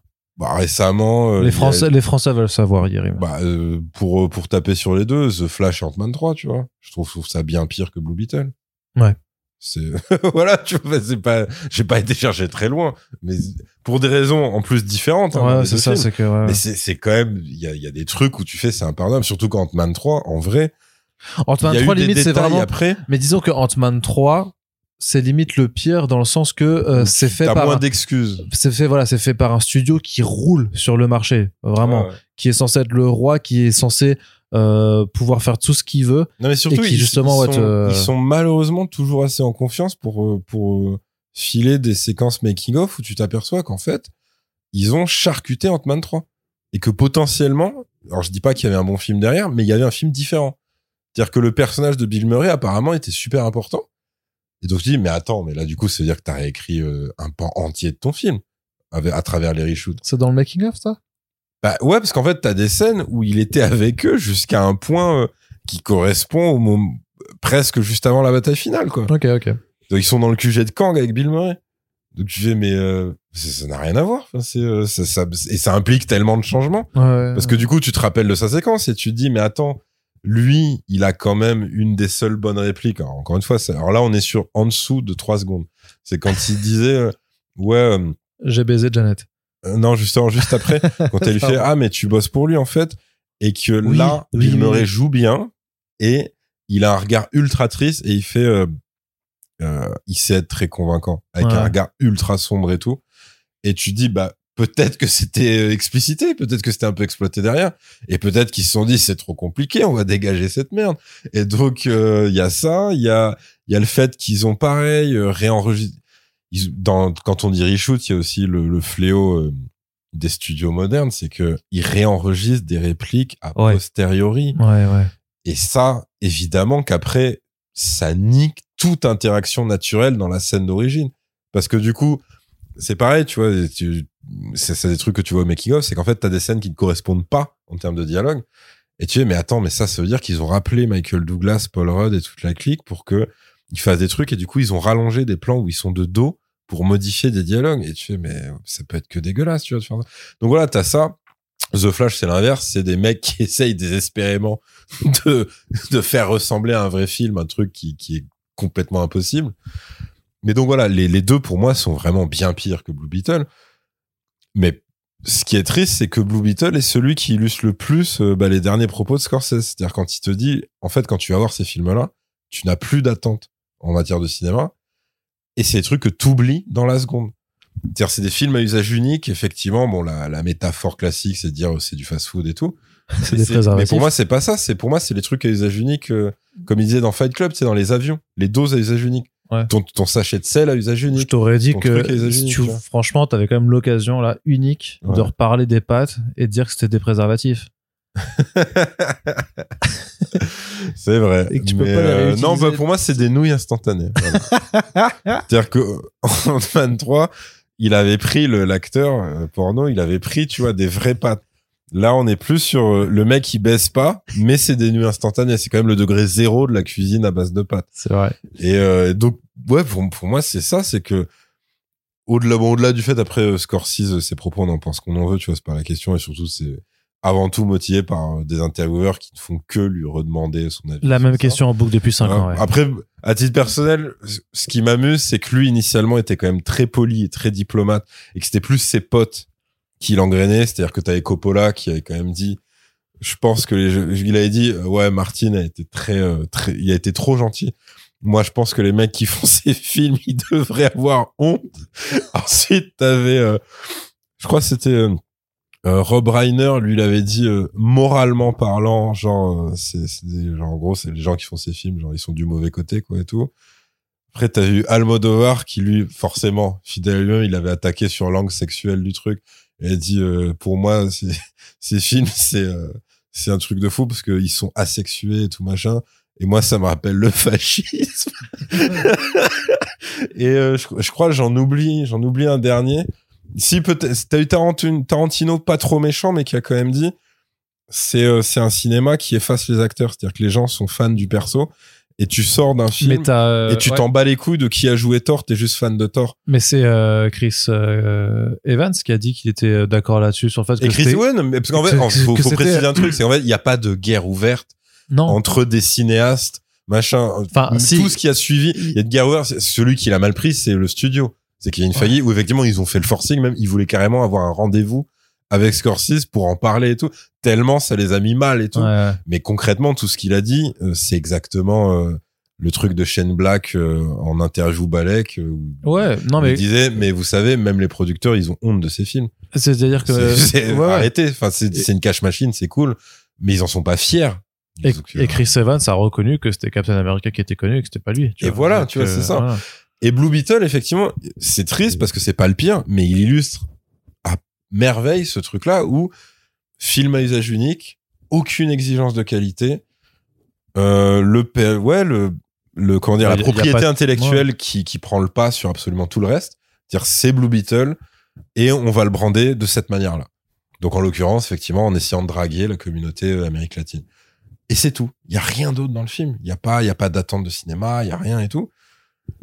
Et, pff, et en fait, ce qui- moi, il y a quand même une interrogation, c'est que normalement, plus on avance dans les époques, et plus ce qu'on appelait accident industriel en matière de cinéma, c'est censé se réduire en termes de fréquence, en termes de nombre de films ratés. Et ils ont réussi à instaurer une sorte de, de nouveau système où en fait, même en sachant que le film va être mauvais, en sachant que le truc, ils sont dans un protocole qui ne leur, qui ne leur permet plus de sortir de ça. C'est-à-dire que ça, en fait, dans, dans une industrie euh, hollywoodienne normale, le film, il s'arrête et ils le reprennent de zéro. Et en vrai, d'ailleurs, c'est euh, ce que font Disney. Mais ils, le- ils ne peuvent le faire qu'avec leurs dessins animés. Moi, j'avais appris ça quand, quand j'avais été faire un reportage. C'était sur quoi? C'était sur Zootopie. Et en fait, Zootopie, initialement, euh, le personnage principal, c'était pas la lapine, c'était le renard. Tout était du point de vue du renard. Et à la moitié de la confection du film, il se rend compte que ce serait 100 fois mieux que ce soit l'inverse. Et ils repartent de zéro. Sauf que ça, tu peux le faire dans un dessin animé. Parce que t'es que entre animateurs, en fait. Mais eux, ces espèces d'abrutis, ils se sont dit, on peut le faire pour des films live. Il suffit de faire des reshoots et du réenregistrement de répliques. Mais évidemment que ça marche pas. C'est un film live, il y a tellement d'autres trucs qui rentrent en compte, notamment le facteur que c'est des êtres humains que t'es censé regarder à l'écran. Et du coup, ils se disent non non, c'est bon, c'est bon, c'est bon, c'est bon. On a juste euh, au pire si c'est de la merde, on reshoot. Et tu sens que c'est leur formule magique pour tout et que même quand ils savent que ça va être de la merde, parce que ça a été le cas donc pour tous les derniers Warner DC, c'était le cas pour tous les derniers du MCU. Et ils y vont quand Sauf même. les gardiens. Oui, non, bien sûr. Quand, quand je dis les derniers, c'est les derniers ratés, hein. vraiment le dernier ratage total. Et les mecs, en fait, du coup, ils foncent en sachant qu'ils vont faire une merde, et ça justifie l'existence d'accidents industriels. Alors que normalement, plus la technologie avance, et plus la technologie devrait t'aider, et ne pas être une béquille horrible pour te dire, c'est pas grave si c'est nul. Et eux, en fait, c'est ça qu'ils font. Et c'est ça qu'ils font en boucle, et c'est... euh, c'est après je voilà moi je j'ai pas de vision du futur ou quoi parce que dans l'idée c'est de se dire normalement euh, peut-être du côté de Warner DC ça reboot c'est peut-être un autre esprit derrière et peut-être ils vont enfin se dire que la méthode est mauvaise.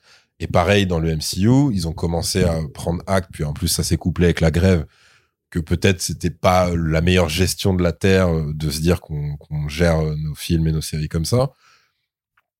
Donc peut-être va y avoir un sursaut de se dire et puis même la crainte leur phobie c'est quand même que ça arrête de rapporter du fric. Et là ils ont eu quand même des trucs déficitaires. Donc Mais ils ont eu que ça. voilà tu, bah après ils ont à chaque fois leurs exceptions. C'est-à-dire que Warner DC ils peuvent toujours dire ouais mais on a fait Joker on a fait The Batman. Les autres ils peuvent toujours dire on a fait les Gardiens 3 etc tu vois. Mais ils ont quand même des, des, des trucs où la, la fameuse super-héros fatigue machin c'est c'est c'est leur phobie absolue. Et si tu veux sortir de ça bah, à moins d'être vraiment vraiment paresseux tu dois trouver d'autres façons de travailler. Et, euh, et là c'est vrai que bah, encore une fois hein, le contexte fait que Blue Beetle c'est l'il- l'illustration de l'inverse. Et euh, voilà quoi c'est plutôt c'est plutôt triste. Juste j'espère que ça va pas plomber euh, les jeunes les plus jeunes acteurs actrices du casting. Parce que franchement si ton CV c'est de dire j'ai été Blue Beetle Non, mais il, il avait explosé avec Cobra Kai, l'actrice brésilienne, euh, elle est très connue. Euh. Harvey Guillen, euh, il a oui non lui bah, bien sûr Donc non, non, je, Suzanne Sarandon, euh, voilà, pareil, Ouais, non, euh, mais- ils, auront pas trop de soucis. Très bien. Écoute, euh, on arrive, on, on fait plus long que le film générique, bah, ouais, euh, ouais. générique euh, compris. Donc euh, je propose qu'on qu'on se finisse, qu'on finisse pardon sur sa note d'espoir pour effectivement espérer que le casting ne, ne s'est pas plombé sa propre carrière en, en allant dans ce film somme toute très nul. Si vous avez tenu jusque là, franchement bravo. Ouais, ouais. Vous êtes, vous êtes, euh, bah, vous êtes des vrais, on vous kiffe. Peut-être Et- qu'un jour, euh, quelqu'un fera un vrai film Blue Beetle en mode euh, latino assumé. Ouais, mais il y aurait vraiment. Genre, imagine, t'appelles Robert Rodriguez, mais pas le Robert Rodriguez de Spy Kids numéro 124, tu vois, mais, euh, et tu lui dis, vas-y, refais euh, Desperado, mais c'est Blue Beetle, tu vois. Ah non, t'as raison. Le truc, le truc, Franchement, c'est qu'en vrai, il y, a- il y a tellement de potentiel à 10 000 chaque fois. Il y a- y a tellement de choses à en faire. C'est quand même un petit peu dommage, mais j'espère qu'effectivement que euh, ce qu'on a pu observer euh, sur euh, sur les productions de 2023 et avec la pause obliga, enfin la pause forcée des, des grèves des auteurs et des et des acteurs actrices, ça permettra peut-être à l'industrie de se renouveler dans ce registre. Même la cité de Dieu avec Blue Beetle Putain. dedans, tu vois. Ouais, mais bien sûr. Ben oui. C'est, tout marche. Parce que même le dire, ouais, puis t'as, t'as une grosse compagnie américaine au milieu et tout, machin, tu peux faire 10 000 trucs. Et j'ai vraiment pris euh, deux films ultra connus et Ouais, c'est ça les plus évidents. hein. Ouais, ouais. Euh, Desperado et La Cité de Dieu, quoi. En tout cas, on espère que le podcast vous a plu. Si c'est le cas, n'oubliez pas qu'il faut soutenir notre média et les podcasts en partageant ce qui représente quand même du travail et un investissement financier. Au moins une bouteille de blanc à chaque fois que je fais un podcast en solo avec Splinters, euh, sachez-le. Donc, euh, partagez sur les réseaux sociaux, parlez du podcast autour de vous. Et euh, si vous euh, si vous pouvez, il y a également notre page Tipeee qui est ouverte sur laquelle vous pouvez nous aider à voir l'avenir de façon pérenne euh, sur le long terme. En tout cas, merci à toutes et tous de nous avoir écoutés. Ah, j'ai un dernier mot. Oui, Euh, je sors un livre, normalement, le 16 novembre, qui s'appelle... je t'aurais reçu encore d'autres fois de toute façon, mais. Ouais, bah non, je sais pas, parce que Gen V, ça va, ça se Si, si, ce- bah, non, non. Non, ils, ils espacent de ouf leurs épisodes. Ah ouais? Ouais, je crois. Ok, bah, je me attends, je sors mon euh, mon masque de Laurent Ruquier. Ça. Et alors Splinter? En plus j'ai mis très mal Laurent Ouais, c'est Ruquier. vraiment pas C'est pas du tout ça. Bah alors je vais faire Patrick Sébastien plutôt. Alors Splinter, euh, paraît qu'on a un super livre qui arrive en librairie tout bientôt. Euh, Qu'est-ce que c'est mon pote? Eh ben, c'est euh, les routes du rap. C'est euh, une cartographie du, du son hexagonal. Donc, c'est uniquement le rap de l'hexagone. Et euh, c'est région par région, en fait. Donc, euh, donc voilà, ça va sortir le 16 novembre. Et, euh, et j'ai une série d'animations que j'ai co-scénarisée qui, elle, arrive le 2 novembre. Ah oui, la fameuse. euh, Mm. Je crois que ça doit être sur France Télé Slash, je pense. Qui s'appelle Gustave. Et c'est euh, donc c'est une mini-série, c'est des épisodes qui font 5 minutes max. Euh, Il y a une vingtaine d'épisodes, je crois. Et, euh, et là, pour le coup, c'est plus un truc humoristique. euh. Bon, c'est Gustave, c'est un canard qui vit dans un monde anthropomorphique. Et euh, les influences, c'est, on va dire, bah, South Park, BoJack Horseman, euh, Rick et Morty, euh, les, voilà, les, les classiques. Et on a un joli casting voix de doublage puisque on a Alexandre Lemoine qui est donc Eric Cartman euh, en VF. Donc euh, bon, bon, après à partir de là je peux je peux mourir en paix quoi tu vois. Très bien, très bien. Bah écoute, c'est super euh, Splinter. On a hâte de découvrir tout ça en novembre. Mais faudra par contre mettre cette séquence au tout début du podcast. Pourquoi Histoire- bah pour être sûr que les gens l'écoutent. Euh, bah, c'est con parce que c'est pas ton podcast. c'est moi qui fais le truc. Et voilà. Merci de nous avoir écoutés. Et à la prochaine sur First Print. Salut. À plus.